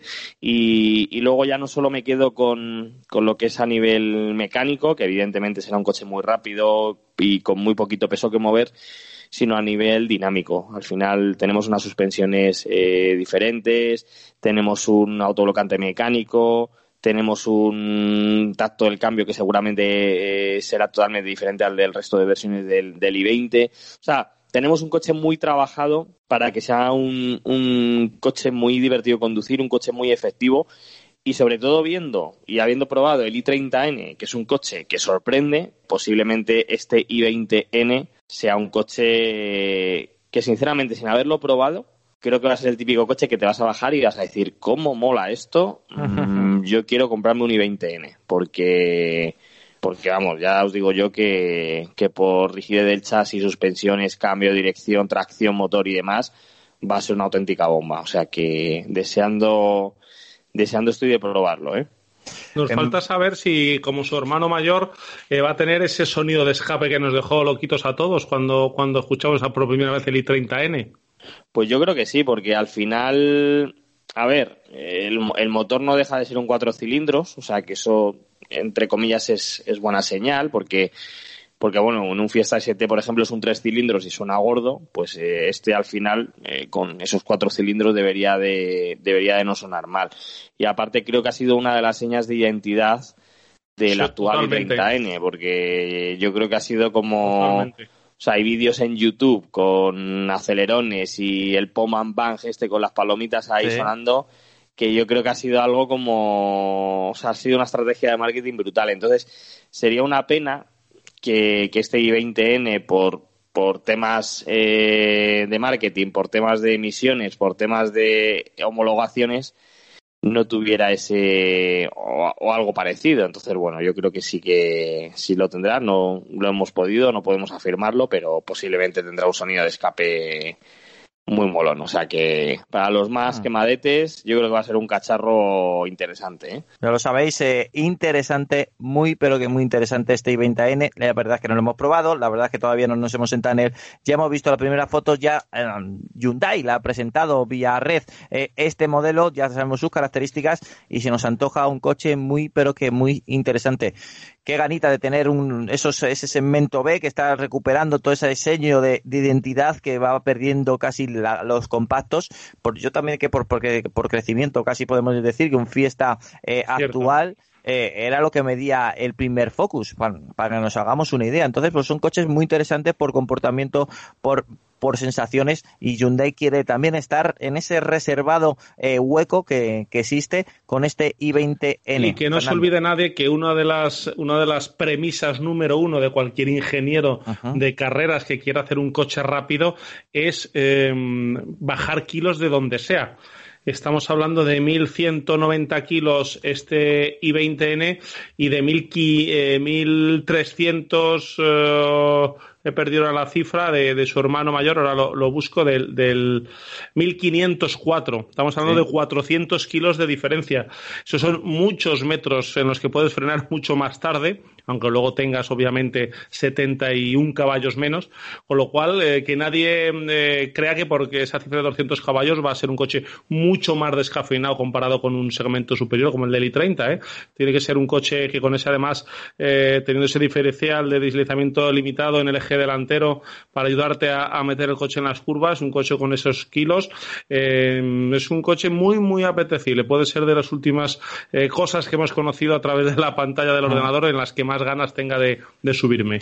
La verdad Además es, que, Fernando, que es un quemado como, como lo soy yo, a Fernando es de los que quítame kilos, ¿eh? Y, Efectivamente. a que sí. O sea, yo, yo, a lo mejor es que me estoy haciendo mayor, pero a mí ahora ya me dicen, pues eso, los superdeportivos, esto de 600 caballos, no sé qué, no sé cuántos, te lo juro que cada vez me da más pereza eh, moverme en coches de ese tipo y cuando los pruebo, sinceramente, para mí es un poco marrón, porque al final para, para sacarle partido a tantos caballos tienes que, ir, muy tan, rápido. tan, tan, tan, tan, tan mangado que al final llega un momento en que dices, es que es totalmente ilógico. Eh... Coches costosos, muy, muy caros de mantener, de, Efectivamente. cuando nos lo dejan, pues te sientes un poco también, claro, tienes una cosa de mucho valor que te, te mantiene incómoda, ¿verdad? Es eso, sí, sí, o sea, y luego el coste por kilómetro, eh, si encima nosotros tenemos la suerte de que no son nuestros, pero, pero joder, si, si es tuyo, por ruedas, revisiones, aceite, freno, o sea, el coste por kilómetro de un coche de ese tipo es la leche. Entonces, te coges un, un pues eso, un i20, un i20N, un Ford Fiesta ST, un Toyota Yaris, un GR Yaris y demás, que son coches que te van a transmitir eh, muchísimas sensaciones, que al final es lo que mola. Eh, si quieres ir rápido, evidentemente te pueden quitar el carnet también, porque te lo pueden quitar, pero no hace falta ir a de huello para tener sensaciones y para ir disfrutando de la conducción de estos coches. Y, joder, a mí es que cada vez me gustan más este tipo de coches y cuando veo ahora el Hyundai con mil ciento y pico kilos y doscientos caballos, digo, joder, es que, es que la relación peso-potencia es muy bruta. Entonces, mm, me llama poderosamente la atención y creo que va a ser un coche muy divertido de conducir y Yo siempre digo, Pablo, que hay coches, eh, no sé si te pasa a ti, en los que estás esperando la curva y coches en los que estás esperando la recta. Y en este caso, ¿verdad? Este es uno de los que estás esperando la curva y no la recta. Tú aquí en este estás esperando la curva y la carretera más rota que te encuentres. O sea, tú miras y dices, esta carretera que está parcheada por todos lados, con asfalto irregular, con curvas contraperaltadas, con resaltos en, los arcenes, por ahí te metes. Dices tú, me voy a meter por aquí y voy a ir mangado. Pues eso es lo que mola de, este tipo de coches. Coches divertidos. que sí. Mm, la verdad es que sí. Eh, con ganas de probarlo, sin duda alguna. Yo, por supuesto, lo acercaremos aquí en Auto FM. Eh, Muchísimas ganas. muchas ganas. Eh, iba a decir una noticia antes de dar paso. También otra cosa que Pablo nos tiene que comentar. Y luego José. Y luego remataremos, ya sabéis, con nuestro, nuestro filial desde Argentina. Es que Mercedes-Benz va a retirar la, dentro de su gama el motor, atención, 1.5 DCI de origen Renault. Es decir, que los clase A 180, eh, 180D, los antiguos 180 CDI, eh, van a desaparecer los que equipan motor diésel Renault, los 1.5 que tantos y tantos clase A, tantos y, tantos también CLA de última generación se han vendido con este motor 1.5. Pues le tenemos que decir adiós. Eh, parece ser que ha terminado ya, eh, digamos, esta alianza que tuvo Mercedes con Renault y que va a incorporar en Mercedes un motor ya conocido, el 2.0, limitado hasta 12, para que tenga 116 caballos y 20 newton más que el motor este 1.5 que se quedaría en 280 newton metro. Adiós al motor 1.5 DCI de Renault en un Mercedes y con su respectivo cachondeito que últimamente también hemos escuchado de la gente que dice, bueno, es un Mercedes pero tiene motor Renault, que no pasaba nada, sobre todo porque es un motor más que probado, era un motor que ha funcionado muy bien, muy fiable, tanto por supuesto en toda la gama Renault como en Mercedes, pero bueno, ya sabéis que la gente, pues a veces por malintencionada o también por cuñadismos, eh, eso es porque no saben que se fabrica en Valladolid y los motores y los motores que salen de la planta de motores de Valladolid son los mejores del grupo Renault de lejos. Y esto, por cierto, pues va a hacer mucha pupa aquí en Pucela porque realmente mm, eh, Valladolid, tanto la planta de ensamblaje, FASA, Valladolid y Palencia, como la planta de motores, pues, pues con todo esto de la llegada del coche eléctrico y, que los diésel y los gasolina pues cada vez van hacia abajo, pues nos va a hacer mucha pupa. Digo Valladolid porque Ribequiche está en Valladolid, pero esto realmente nos hace culpa a toda la nación porque es el 10% del Producto Interior Bruto, básicamente. Bueno, pues que sepáis que ese motor de origen Renault va a decir adiós dentro de la gama Mercedes, a excepción de la furgoneta que tiene Mercedes con Renault, la Kangoo, eh, que es así que la Kangoo de Mercedes, que es, City, Go, si no me equivoco, si no me va a corregir Pablo, que estoy seguro que se lo sabe. Eh, esa sí que va a ser comprar. Citan. Ah, Citan. Citan, Citan, cierto. Ay, Antoñito. Mercedes City Go. Bueno, parecido era. Eh, Por cierto, apuntar que, Mercedes va a mantener una mecánica de 116 eh, caballos como los que tenía este 1.5 DCI, pero va a ser un, bloque de 2 litros diésel de, origen eh, Mercedes. Es el motor de 2.0 con más caballos, pero totalmente limitado electrónicamente, con lo cual pues habrá luego juego de, electrónicas preparadas y reprogramaciones. Eh, pues ahí está. Fernando, adiós al motor 1.5 DCI que tanto ha dado que hablar dentro de la gama Mercedes. Sí, y sobre todo me, me quedo con lo que apuntaba José que lo que lo, que hace una, mm, una, final de este acuerdo, que la marca busca otra otra orientación, ¿no? Para, para ese para esa mecánica y, los efectos colaterales, ¿no? De como en las plantas de Valladolid, como hemos dicho, pues que este motor, bueno, pues se va a dejar de producir para Mercedes, eh, entiendo. Y lo, que apuntaba antes, que va a pasar, bueno, de, este 1500 DCI a un 2 litros, pero va a mantener esos, esos 116 caballos y además eh, la mayor diferencia, porque la potencia va a ser la misma, es que al, partir de un bloque de mayor cilindrada va a tener más par, va a tener 20 Nm más de par, con lo cual, bueno, pues eh, ganará ese clase A de 116 caballos en un poquito más de brillo y más de fuerza. Sí, pero también va a tener más emisiones, con lo cual eh, costará un poquito más por el impuesto de matriculación. ¿eh? Todo Correcto, eso, eso estaba viendo que va a encarecer porque va a pasar, no tengo el dato adelante, pero de, de 129, tengo aquí el dato, que, gramos kilómetros del anterior motor a 147 del, del motor eh, que, reemplaza el 2 litros. lo cual no es un paso tampoco demasiado interesante, ¿verdad?, a nivel de emisiones para la marca. Pues ahí lo tenéis, eh, ese motor 1.5 que tantas veces hemos probado aquí en Auto FM y que Pablo también ha probado en Autofácil, que no iba nada mal, la verdad, para ir de un punto A a punto B era un coche que, se, movía adecuadamente, Pablo. Un motor eh, que se ha criticado mucho, porque al final, anda que no hemos escuchado a veces tienes un Mercedes con motor Renault, no sé qué, y, es verdad, o sea, era, la, o sea, era la, verdad, tenías un Mercedes con motor Renault, pero es cierto que, mm, que si cogías un, un dossier técnico de, de ese motor, al final prácticamente lo, lo, único que podían, o sea, lo único que compartían era lo que es el bloque motor, o sea, la, lo que es el, la pieza metálica, porque luego es cierto que en función del fabricante o, o, de, o de lo que quieras gastarte, pues eh, puedes cambiar infinidad de componentes para hacerlo más o menos mejor o más o menos fiable, pues desde inyectores hasta turbo, rampa de inyección, bobinas, o sea, puedes hacer infinidad de cambios. Y en eso sí que me consta que Mercedes hacía sus eh, cambios en, diferentes elementos, mm, dotándoles de mayor calidad y sobre todo de mayor fiabilidad, aunque bien es cierto que como comentáis, para mí es uno de los motores, de los mejores motores diésel que se han fabricado, ¿vale? Quitando los motores más potentes, pero en cuanto a, sonoridad, en cuanto a consumo, en cuanto a prestaciones, el motor 1.5 DCI del grupo Renault para mí es de lo mejorcito. Es más, recordar que hace unos años eh, empezaron a montar un 1600 y quitando el 1.5 y han vuelto otra vez al 1.5. O sea, mm, lo que han hecho ha sido evolucionarlo para tenerlo totalmente vigente en el día a día, o sea, para que cumpla con emisiones y demás, pero han vuelto a montar el motor 1.5. Entonces, bueno, pues yo creo que es un motor que perfectamente probado y, a mí, bueno, pues eh, es cierto que al final si te compras un Mercedes, pues quieres que tenga motor Mercedes. Creo que la estrategia mm, no fue buena, aunque el motor sea bueno, pero creo que les ha ocasionado mm, pues eh, ciertos comentarios que no son oportunos. Yo creo que habrán perdido también muchas ventas, porque al final dices tú, es que para comprarme un Mercedes con motor Renault, pues me voy a a un Audi o me voy a, a un BMW. Ah. Pero es cierto que se ven muchos los Mercedes con ese motor. Entonces, bueno, pues tampoco creo que sea nada, nada malo. Pero bueno, ya sabes que en España lo de comentar y lo del cuñado y la sí, el cuñado. aquí mm. nos, nos perjudica mucho. Entonces, bueno. La verdad es que sí. Eh, Pero vamos, es de un motor vida. que funciona. Para la gente que nos esté escuchando, que lo tenga o que tenga duda de si cogérselo o no, Mm. es un motor perfectamente utilizable y muy recomendable. Y fiable, que eso también es muy importante a la hora Mucho, de comprar. muy fiable, muy, muy, muy, muy fiable.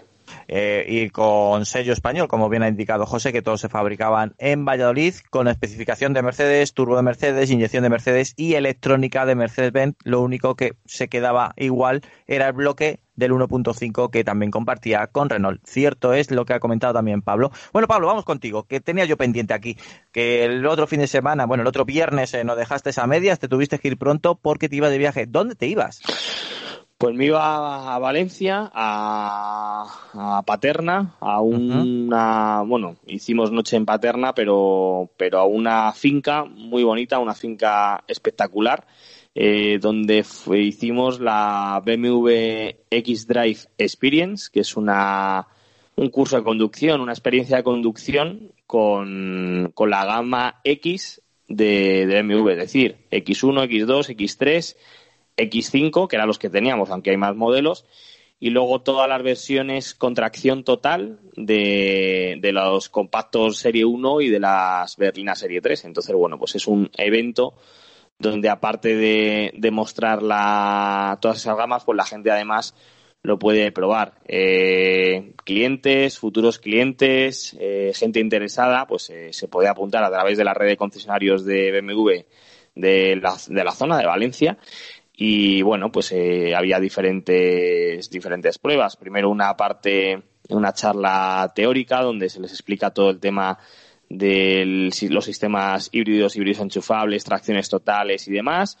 Una parte donde prueban, eh, en este caso los X3, en unas estructuras donde se prueba el coche realmente en un comportamiento en campo, con un cruce de puentes, una rampa, una inclinación lateral y demás, y donde, bueno, pues BMW quiere demostrar que los vehículos híbridos enchufables, en este caso los X3, pues pueden hacer exactamente lo mismo que un vehículo eh, totalmente de combustión sin ningún tipo de, de ayuda a la- de, ayuda eléctrica. Luego teníamos una ruta en carretera con los eh, BMW Serie 3 con tracción total y serie 1, donde la gente pues podía probar un poquito eh, la tracción, el comportamiento del coche en diferentes zonas de curvas y demás. Y luego una última prueba donde hacíamos una ruta por dentro de la finca, una zona acotada de campo, haciendo subidas, zonas rotas y demás, donde la gente podía probar X1, X2, X3 y X5, todos ellos híbridos enchufables. Entonces, bueno, pues la idea era hacer la ruta en modo 100% eléctrico para que la gente tuviera esa, eh, esa primera toma de contacto con un vehículo, podríamos decir, eléctrico, eléctrico en, en una zona como es el campo. Entonces, bueno, eh, todo con, con medidas de seguridad eh, como hacemos siempre, además añadidas por el tema de, de con esto del, del COVID, pues todos los instructores nos hicimos un, un PCR para Bien. asegurarnos que ninguno tuviéramos, eh, estuviéramos contagiados, mascarilla, limpieza de manos, los coches cada vez que se bajaba un grupo y se subía a otro, eh, pasaban 15 minutos y se les desinfectaba, o sea, llegaba a un grupo, se paraban, se limpiaban los coches, se dejaban 15 minutos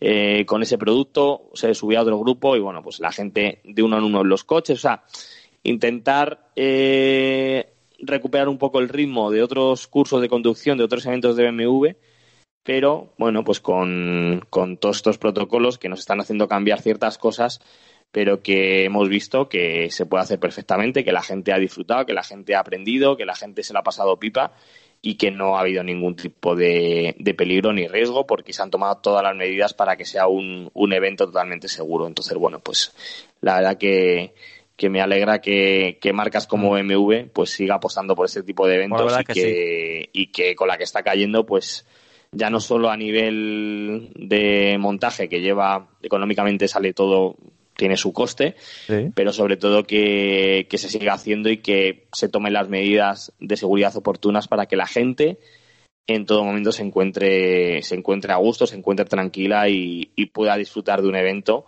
conociendo pues estos esta nueva gama de tracción total de X-Drive de BMW con impulsados en este caso con electricidad, que, que la verdad que funciona muy bien y, y- y son vehículos que, que, que merecen mucho la pena. ¿eh? Mm. Yo que los está probando este fin de semana, la verdad que, que molan mucho. Pues luego cuando hablamos de coche, de por qué habéis probado, por qué no sé qué. Señores, una persona como Pablo que ha tenido no solamente una vuelta, no solamente una semana, es que ha estado probando coches que normalmente no va a pisar el campo en condiciones, todo hay que decirlo, que te darían un poquito de reparo incluso meter un coche con más actitud de esto terreno. ¿O no es así, Pablo? Sin duda, al final, a ver, a la gente lo que realmente le, llama la atención es que BMW pone a disposición de, de, la gente que vaya a probar, seas cliente o futuro cliente, coches que, como dices tú, posiblemente nunca vayan a pisar el, el, campo. Y en este caso lo que hacemos es una demostración en la que no hay ningún tipo de riesgo ni para el conductor ni para el coche y donde realmente ves eh, cómo es capaz de funcionar un coche de este tipo, cómo es capaz de traccionar, cómo la suspensión trabaja de una manera óptima por zonas rotas, cómo un sistema híbrido enchufable, un sistema eléctrico, puedes hacer una ruta perfectamente por campo, por muchas subidas que haya, porque el motor eléctrico es capaz ya no solo de mover el coche y ponerlo en marcha, sino de hacer que suba una pendiente inclinada. O sea, la gente lo ve, lo conduce, lo vive en sus propias carnes y, al final es un argumento muy bueno para, para probar nuevas tecnologías. Y sin duda BMW en esto eh, lo sabéis perfectamente, que, que, llevo ya muchísimos años dando curso de conducción, sí. todos los años y demás, y BMW apuesta porque sus productos se tienen que probar, sus productos se tienen que conocer, y es cierto que cuando mm, lo ves y lo pruebas y, y lo compruebas con tus propios ojos, pues dices tú, joe, esto está muy bien. Entonces, bueno, pues, pues está muy bien. Bueno, está muy bien. Pablo, si te parece bien, vamos ahora contigo más adelante que nos quiero que me hables de Autofácil, de la revista Evo y del aniversario y de las cosas que estáis preparando para el aniversario. Pues mira, hemos no, no, espera, espera, espera, uso, Ah, vale, vale, uso. vale. Me, voy a ir, me, voy a, me voy a dar un salto al otro charco y nos vamos a ir a Argentina, porque tengo a Diego Durruti al otro lado, que, que le tenemos que robar unos minutos que no se me escapa, que ya sabemos que, qué hora es ahora mismo, Diego. Acá son las 13.45. Claro, es que tiene que comer, Diego. Entonces no le quiero quitar la, la, hora de la comida. Claro, Pablo. Ahora vamos contigo y nos comenta que está en aniversario la gente de Autofácil y no todos los días se celebra. 20, son 20 años, ¿no, Pablo? 20 años. Oye, que no todos los días se celebra 20 años. Cuidadito. Bueno, Diego, a ver, coméntanos cuál ha sido la presentación, novedad más importante en Argentina esta semana. Así es, y bueno, la presentación más importante tiene como protagonista a Renault, a la marca ¿Sí? francesa, que eh, eh, oficializó ya el inicio de producción de la Renault Alaskan, esta pickup que está basada en la Nissan Frontier. Se va a estar fabricando en la Argentina, en la planta de Santa Isabel, una planta que justamente en este 2020 celebra sus 65 años de vida. Es un lugar muy emblemático. Está en la provincia de Córdoba. Aquellos, bueno, que son fanáticos del rally seguramente conocen y muy bien los caminos cordobeses. Y bueno, entre medio de las sierras está esta, esta fábrica de Santa Isabel, que ya ha producido varios vehículos, eh, en total eh, han producido 34 modelos desde que se inauguró en el 65 hasta eh, la actualidad, obviamente la, la, la SCAN es la, la número 34, más de 3 millones de unidades producidas, y bueno, es un gran lanzamiento para la gente de Renault en la Argentina, porque de alguna manera va a estar abarcando eh, prácticamente todo el segmento de pick-up y utilitarios, acá se fabrica la, la, la Oroch, perdón, se comercializa, mejor dicho, la Oroch, y también la, la Master, es decir, que todo el segmento utilitario y vehículos de trabajo lo van a completar con su gama, obviamente, con esta Renault Alaskan, que va a tener el motor turbodiesel de 2.3 litros, igual que la Frontier, con 160 caballos para la versión turbo y 190 caballos para la, la versión biturbo. Eh, contará con versiones de caja manual de 6 velocidades y caja automática de 7 y tracción trasera o integral. Realmente un lanzamiento eh, muy, pero muy, muy importante, repito, para, para la gente de, la marca francesa. Eh, obviamente, acá todavía no estamos haciendo eventos presenciales. Esto se siguió por internet a través de un sitio especial que hizo la gente de Renault, en la cual se pudo bueno, conocer algunos detalles de, de, esta planta de Santa Isabel, muy, repito, muy emblemática y en la cual ha, hay generaciones completas que están trabajando justamente ahí y bueno, también con el lanzamiento, digamos, y el inicio de la producción de la Alaska. Aquí en Europa se llama Nissan Navara, allí se llama Nissan Frontier. Frontier, bien, Frontier. bien, bien, bien. Eh, ¿Esta es la primera pica de Renault? Así es, es la primera pick-up de una tonelada de Renault hay muchísima expectativa. Vos sabés que, que, el proyecto este de, de eh, que está, está, vinculado a Renault, uh -huh. eh, estaba también Mercedes, cuando tenía sí. previsto realizar la pickup. Bueno, la pickup de Mercedes iba a ser acá en Argentina, justamente en esta planta de Santa Isabel. Iba, iba a comenzar primero produciendo la, la, la Nissan Frontier eh, o, o, o, en 2018, ¿Eh? después la Alaskan y, y como último, eh, después de una producción de dos, dos años del Alaskan, iba a venir la de Mercedes, pero bueno, Mercedes decidió eh, inexplicablemente dar por terminado este proyecto y bueno, solamente de esa alianza no han quedado estos dos productos en, en una planta que, repito, es muy importante, incluso eh, se está pensando en un futuro muy cercano que esta, este polo productivo se dedique solamente a vehículos utilitarios para la región. Ah, mira, eso, eso es curioso. Nosotros conocemos bien eh, ese paso atrás de Mercedes con la clase X porque van a cerrar la fábrica de Barcelona por, por este paso de no seguir fabricando este vehículo y no tener un vehículo nuevo, con lo cual pues nos ha tocado también de muy también a primera persona eh, esa decisión.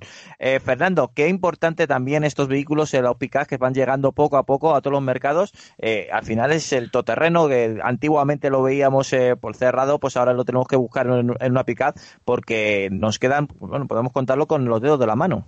Sí, lo que lo que estamos años luz, yo creo, eh, en este caso, entre Argentina y España en cuanto a número de unidades vendidas, ¿no? Eh, Diego, en, en, Argentina es un vehículo muy demandado, ¿no? Para el entorno rural, no sé si también eh, como un vehículo de ocio en entorno urbano, gente que, que bueno, pues que mo monta una moto, eh, tablas de surf para, para ocio, pero entiendo que el, la pickup en, en, el mercado argentino es, obviamente, y supongo que no un líder de ventas, ¿no? Pero es un coche muy demandado. Aquí en España no tanto. No, acá en Argentina sí, particularmente en los últimos años, en, los, en el último año hubo meses en que el vehículo más vendido era la Toyota Hilux. Fíjate. Eso te, te habla a las claras de, de, la importancia que tiene acá eh, en, en, este tipo de vehículo, obviamente en, una, en un país donde la, el tema de ganadero, agricultor eh, y demás, el tema del campo, digamos, la industria eh, del campo utiliza mucho estos vehículos, ¿no? Y hay una gran competencia porque está, ahí está Nissan, Ford, Chevrolet,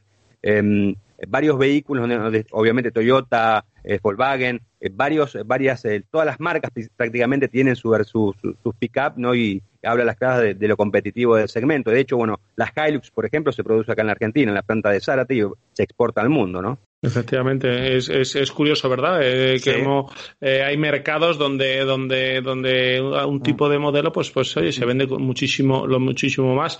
Eh, creo que José Lagunar tiene alguna pregunta para Diego. Sí, eh, buenas tardes, Diego. ¿Qué tal, José? ¿Qué tal? Oye, un placer que estés aquí con nosotros. Eh, después de las 24 horas de Le Mans, da gusto que, que se sume gente tan interesante a, a, esta familia de Auto FM.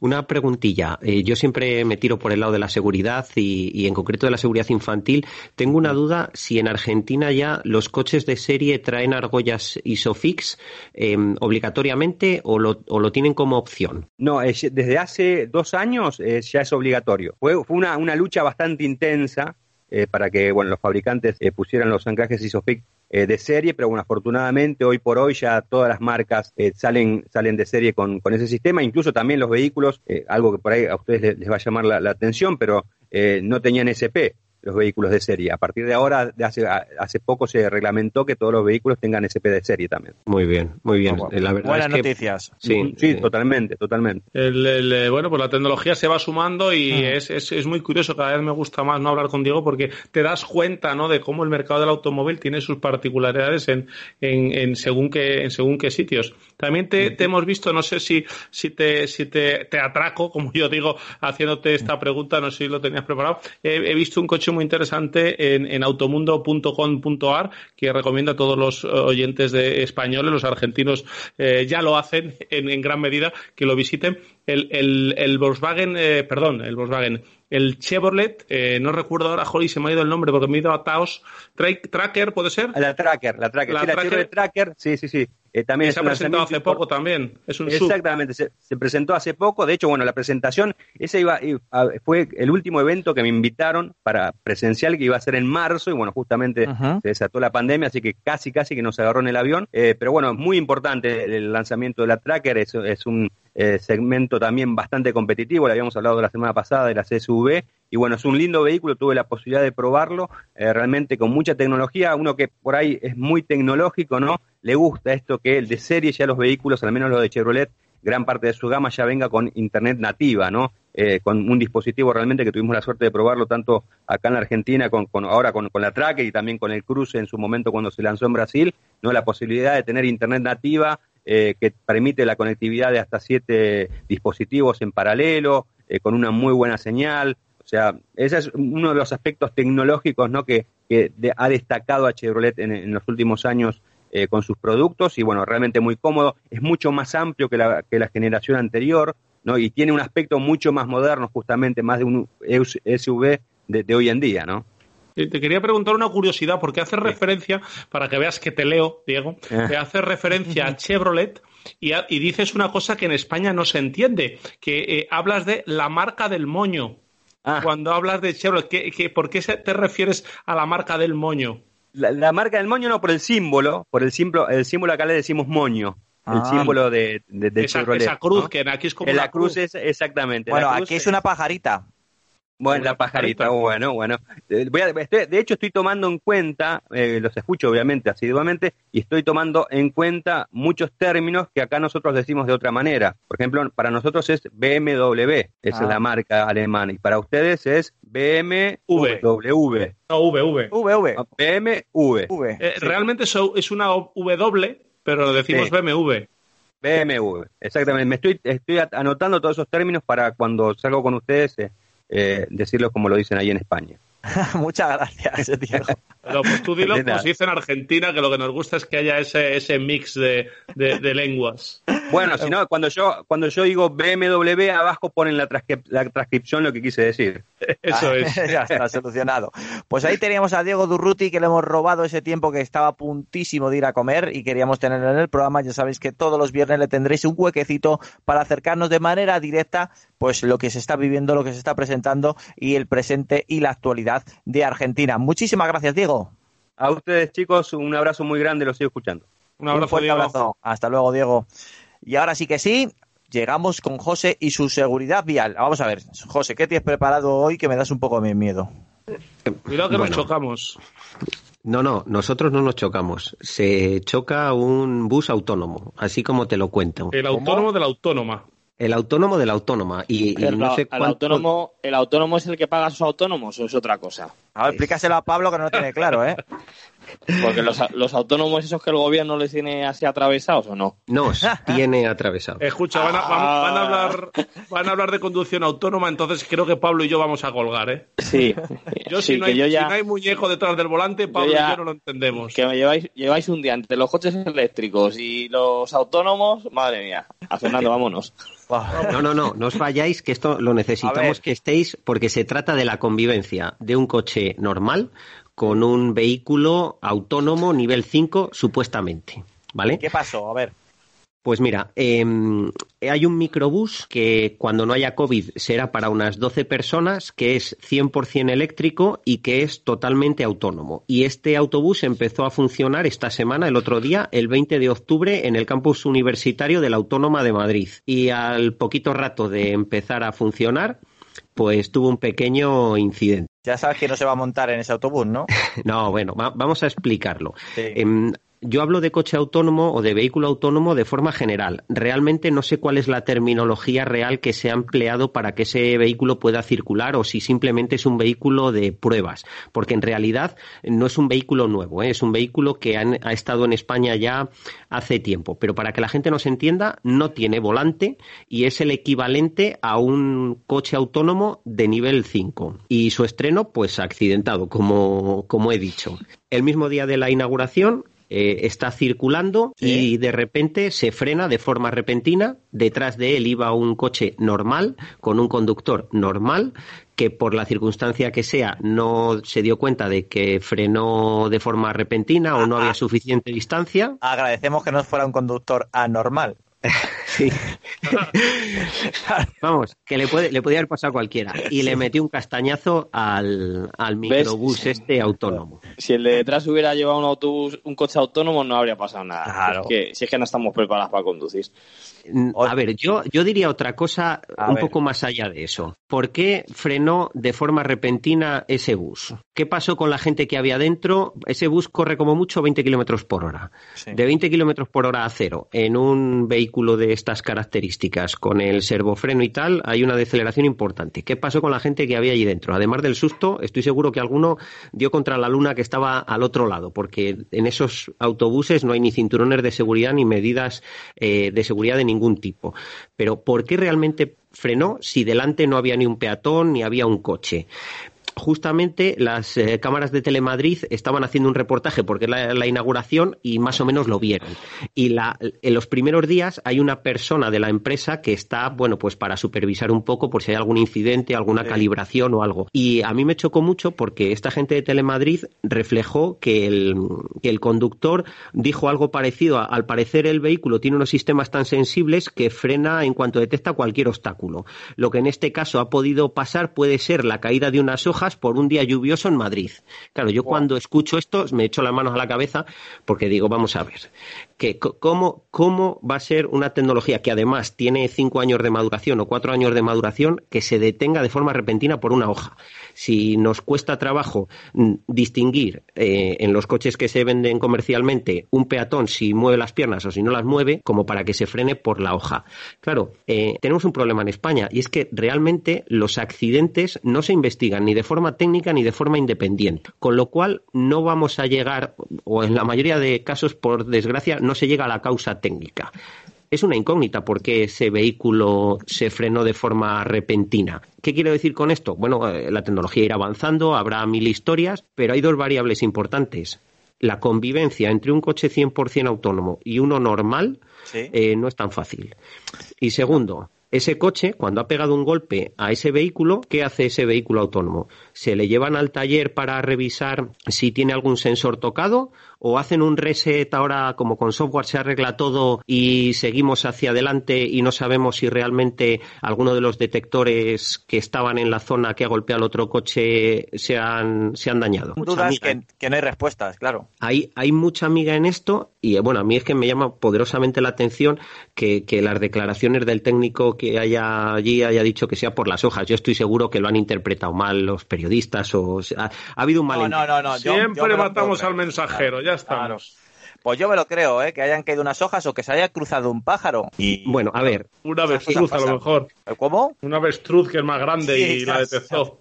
Yo creo que algún chaval hizo ahí, tiró, tiró algo para trolear al, autobús y lo paró.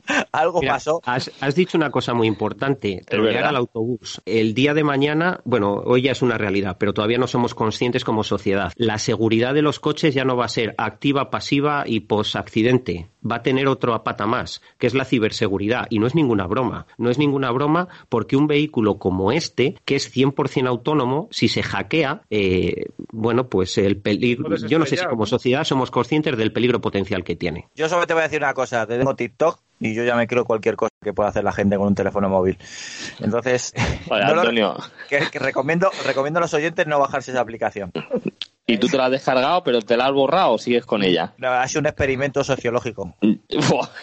ahora, ahora eso lo llaman experimento sociológico. Sí, ya te digo. Lo de las chicas ahora se llama experimento es, es, es, El Antonio está ahí todo el día ahí eh, chiquillas. ¿eh? Es, es, peligroso. Hasta aquí puedo leer, queridos oyentes.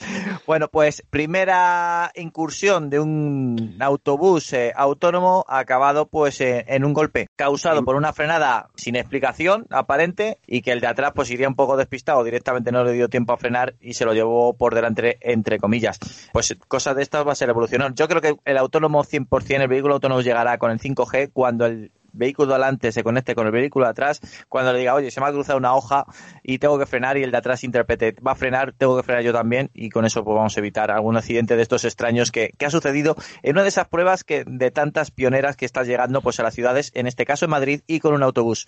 Muchas gracias José por acercarnos esta noticia que nos ha dejado pues no sé si, si fríos o, que todavía esa tecnología que algunos fabricantes venden que ya está y puedo asegurar que no está, ¿eh? ni muchísimo menos.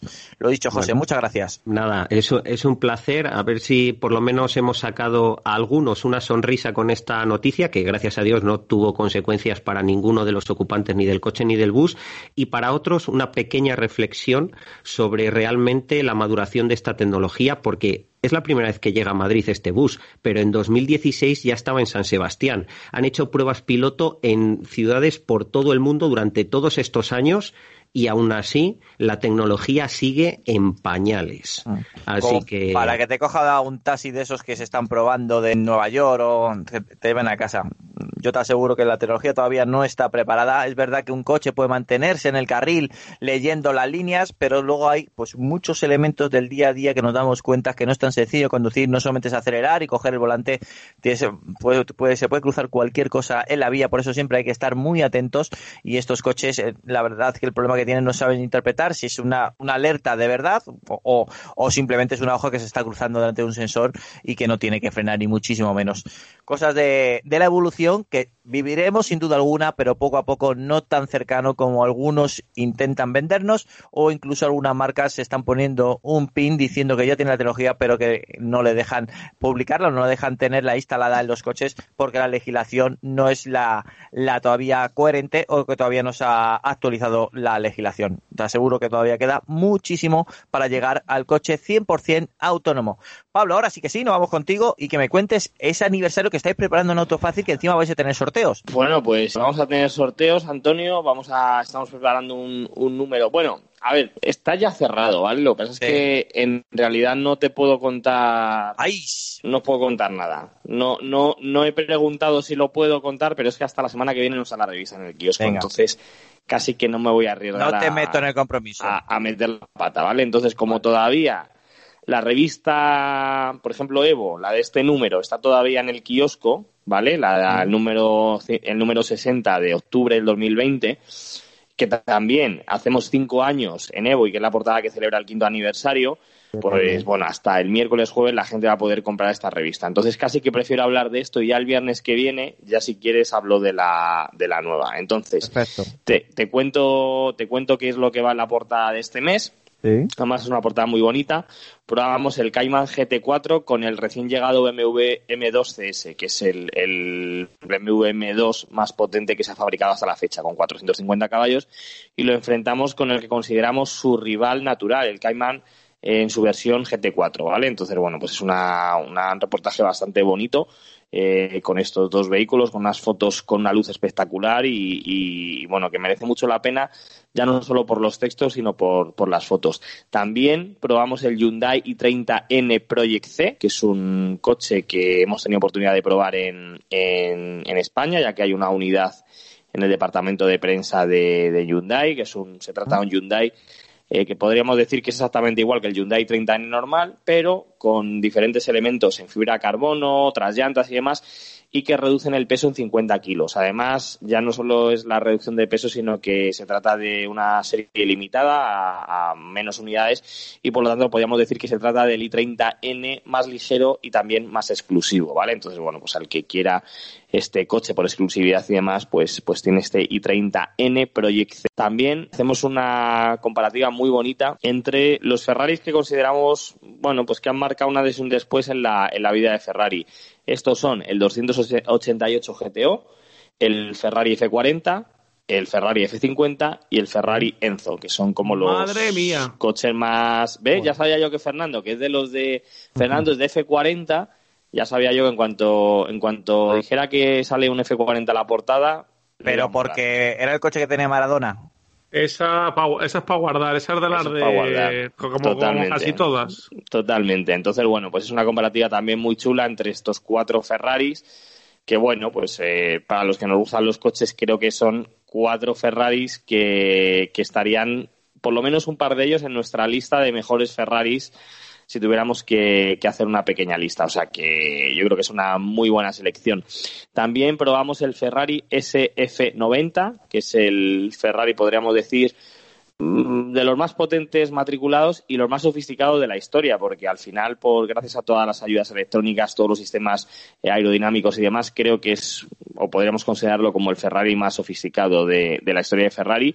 También conducimos y nos ponemos a los mandos del BMW M8 Gran Coupé First Edition, una unidad también que hemos podido probar aquí en España, el Porsche 911 Turbo S Cabrio y el nuevo McLaren, el nuevo T50 que es el McLaren, el que sustituirá al, McLaren F1, un nuevo, un nuevo coche que hemos hablado incluso en algún programa, Antonio, eh, que incluso lo hemos comentado, y bueno, pues podríamos considerarlo como el sustituto del, legendario McLaren F1, que yo creo que también es un coche, eh, Fernando y Antonio, que, que también mola, ¿eh? Para los que nos gustan los coches, el McLaren F1 también estaría en nuestra lista de, Absolutamente, de, de sueños. mejores coches. Correcto. Efectivamente. De, de coches para tener en nuestro, en nuestro garaje perfecto. Eso. Y en Autofácil lo que tenemos es una portada eh, en la que, bueno, pues analizamos las novedades para el año 2000, del año 2021 que llegarán a lo largo de este, de este nuevo año, que, que, bueno, pues, eh, Dios quiera que pase pronto este 2020 y que, y que irán llegando a partir de- del primer trimestre. El Volkswagen Golf Variant, que será una de las novedades, el Skoda Enyaq, que hemos hablado hoy durante el programa y que llegará en mayo, el renovado Audi Q2, que sufre un, un pequeño restyling, el Jeep Wrangler 4 por E, es decir, la versión más radical del, del Jeep Wrangler, el modelo más radical en su versión híbrida enchufable. O sea que sí que va a haber una versión híbrida enchufable del, del Jeep Wrangler. El nuevo Peugeot 3008, que también se renueva y que cambia ligeramente su aspecto. Y una de las novedades que creemos que va a ser eh, de las más importantes y que le hemos dedicado prácticamente toda la portada es al nuevo Hyundai Tucson, que como bien sabéis eh, presenta, se han, filtros, se han visto ya fotos de la nueva generación, cambia radicalmente eh, su diseño, cambia radicalmente su gama de motores con versiones híbridas enchufables y demás y que, y que lo veremos en unos meses. También probamos el Toyota Yaris Hybrid, el Renault. Clio impulsado por GLP, el nuevo Skoda Octavia con el motor 1.5 TSI de 150 caballos, el Mini John Cooper Works GP y el Jeep Compass 1.3 Turbo 150 caballos automático. Y bueno, también hacemos un pequeño reportaje hablando de tecnología del recién pres- presentado Mercedes Clase S, que no hemos podido ver todavía, pero que va a incorporar una serie de elementos, tanto multimedia como de, seguridad, como de, de seguridad activa y pasiva, que creemos que va a ser eh, un coche muy revolucionario. Y al final yo creo que todos los Mercedes Clase S en algún momento de su vida han, han marcado un poco la tendencia hacia dónde va a ir el mercado. Parece que, Es verdad. que el Clase S es el, el escaparate, no todas las generaciones, pero cada... Tiene que terminar el año en uno. Efectivamente, cada dos Todos generaciones del que- clase S hay un, hay un modelo del clase S que es como la referencia y que incorpora tecnologías que en los siguientes cinco años iremos viendo en el resto ya no solo de Mercedes, sino de, de modelos. Y, y creemos que el clase S de esta nueva generación va a tener un montón de tecnologías que, bueno, pues para lo que iremos viendo a lo largo de 2020, 2021, 2022 en el resto de vehículos, ya no solo de Mercedes, sino en vehículos un poquito más, más sencillitos y más, más económicos. También realizamos la prueba a fondo al Seat León, en este caso con el motor de 130 caballos, que creemos que va a ser el modelo un poco por precio, por prestaciones y consumo más vendido y equilibrado de la gama, creo que va a ser un, un superventas. O sea que, que, bueno, como veis, una Buena elección. revista bastante Sí. completa. ¿En, Eh, qué digo, ¿En qué número de páginas sale AutoFM? Pues en la 26. Ah, buena, buena, buena página. Sí, señor. Por delante, por delante, cada vez va más adelante, Antonio. Cada vez más adelante, ¿eh? ¿Has visto? Sí, sí, estoy muy orgulloso de ti, Pablo, por esa presión. Ya lo sé, ya lo sé. Oye, lo que tenemos que. eh, Pablo, tenemos que empezar por, por Autofácil y acabar por Evo, ¿eh? Que yo después de los F40 y de los verdad. F1 me cuesta centrarme en el Golf Variant, que, que seguramente tenga más interés para, para la audiencia, ¿eh? Pero, pero luego cuesta, ¿eh? También es verdad. Bueno, y, y ahora la que sí que os puedo dar adelanto ya de lo que va a salir de la revista Todoterreno de este mes, que no suelo hablar mucho de, de Todoterreno, pero Tengo creo que hablar una- con el, con el director es Pablo, ¿no? Pablo, Pablo Pablo, sí. Pablo Poza te ha tirado las orejas. Un día, no, no, no, es que, bueno, no, no, no, él, él, él- bueno, a ver, que si hablo de, de la revista, pues evidentemente mucho mejor, pero es que la revista de este mes creo que va a ser una revista también para coleccionar, ya que eh, la portada, llevamos un, reportaje muy bonito que hicimos a, mm, que hemos hecho al nuevo Land Rover Defender, que creo que es un coche que también hemos hablado eh, varias veces, que, que creo que es un coche que, bueno, pues ha recibido ciertas eh, críticas por algunas personas, en plan, pues es que ya ha perdido, ya no es un Defender, lo único que le queda es el nombre, no sé qué, no sé cuánto, patatín, patatán. Y bueno, pues eh, lo que hicimos nosotros, en lugar de compararlo con, con algún rival, pues como puede ser un Mercedes Clase G o cualquier otra cosa de estas, pues lo que hemos hecho ha sido compararlo con un Defender original. Entonces, eh, no es una comparativa al uso, en plan cuál es mejor o cuál es peor, porque evidentemente habrá cosas que uno sea mejor que otro y evidentemente el nuevo pues en muchas cosas va a ser mejor y no va a ser en plan cómprate el antiguo porque el nuevo no sé qué, no, eh, no pretendemos eso, pero creemos que va a ser una portada que va a perdurar mucho en el tiempo, que va a ser una portada muy bonita porque el Defender es un coche mítico, un coche que lleva muchísimos años en el mercado y enfrentar el nuevo Defender con su antecesor, con una unidad súper bonita que, que nos han cedido eh, nos ha cedido una persona particular, que, es un coche que está súper bien cuidado, muy bonito y demás, creo que merece, que merece mucho la pena ver esa portada y, sobre todo ver, ver las fotos. El, el Land Rover Defender que hemos probado desde, Be My Wheels, que es una empresa que está en, Madrid, y se dedican a, mm, a, comprar o a restaurar Land Rover Defender y hacerlos eh, podríamos decir como de rollo vintage, ¿vale? Como, o sea, pues de, restaurar un coche. No, pero hacerlo con sus tapicerías de cuero, o sea, los hacen a la, carta, ¿vale? O sea, tú llegas allí con tu Land Rover Defender recién sacado de, la granja, ¿vale? Y tú le dices, pues, mira, quiero que me hagáis esto, que me pongáis tapicería de cuero, no sé qué. Entonces, ellos te hacen un, pequeño estudio, te hacen un pequeño, eh, te presentan diferentes opciones y te hacen un Land Rover Defender a la carta.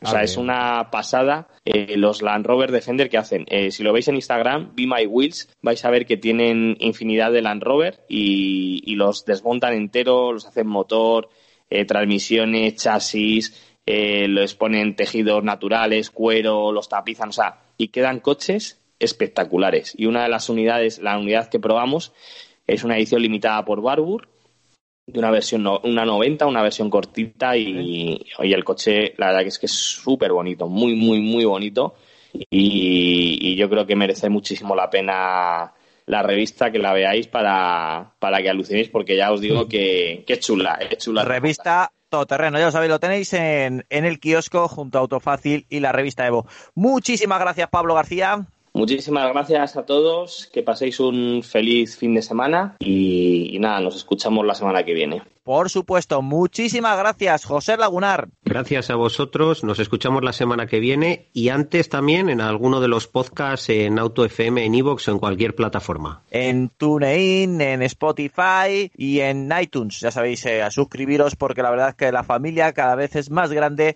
y bueno, estamos eh, próximos a acercar la cifra, una cifra muy bonita, ya os comentaremos. Ah, y también estamos en YouTube, que siempre se me olvida, Fernando. Bueno, Fernando, muchísimas gracias. Efectivamente, estamos en YouTube, estamos en autofm.es, estamos en redes sociales en arroba autofm radio y como siempre en, pues en todas, todas las plataformas de, podcast, que creo que te ha faltado una, Google Podcast, pero hay, hay Google Podcast, qué importante Google Podcast, también os puedes seguir ahí, ya lo sabéis, te suscribes y a disfrutar de todos nuestros programas, muy divertidos todos ellos y que siempre intentamos sacarte una sonrisa y por supuesto con la mejor información del motor. Y yo soy Antonio Rodríguez Vaquerizo, para mí ha sido un placer, tan solo siete días nos separan, abrocharos el cinturón, poner la mascarilla y nos escuchamos dentro de muy, pero que muy poco. Lubricantes Total te ha ofrecido Auto FM. Lubricantes Total. Mantén tu motor más joven por más tiempo.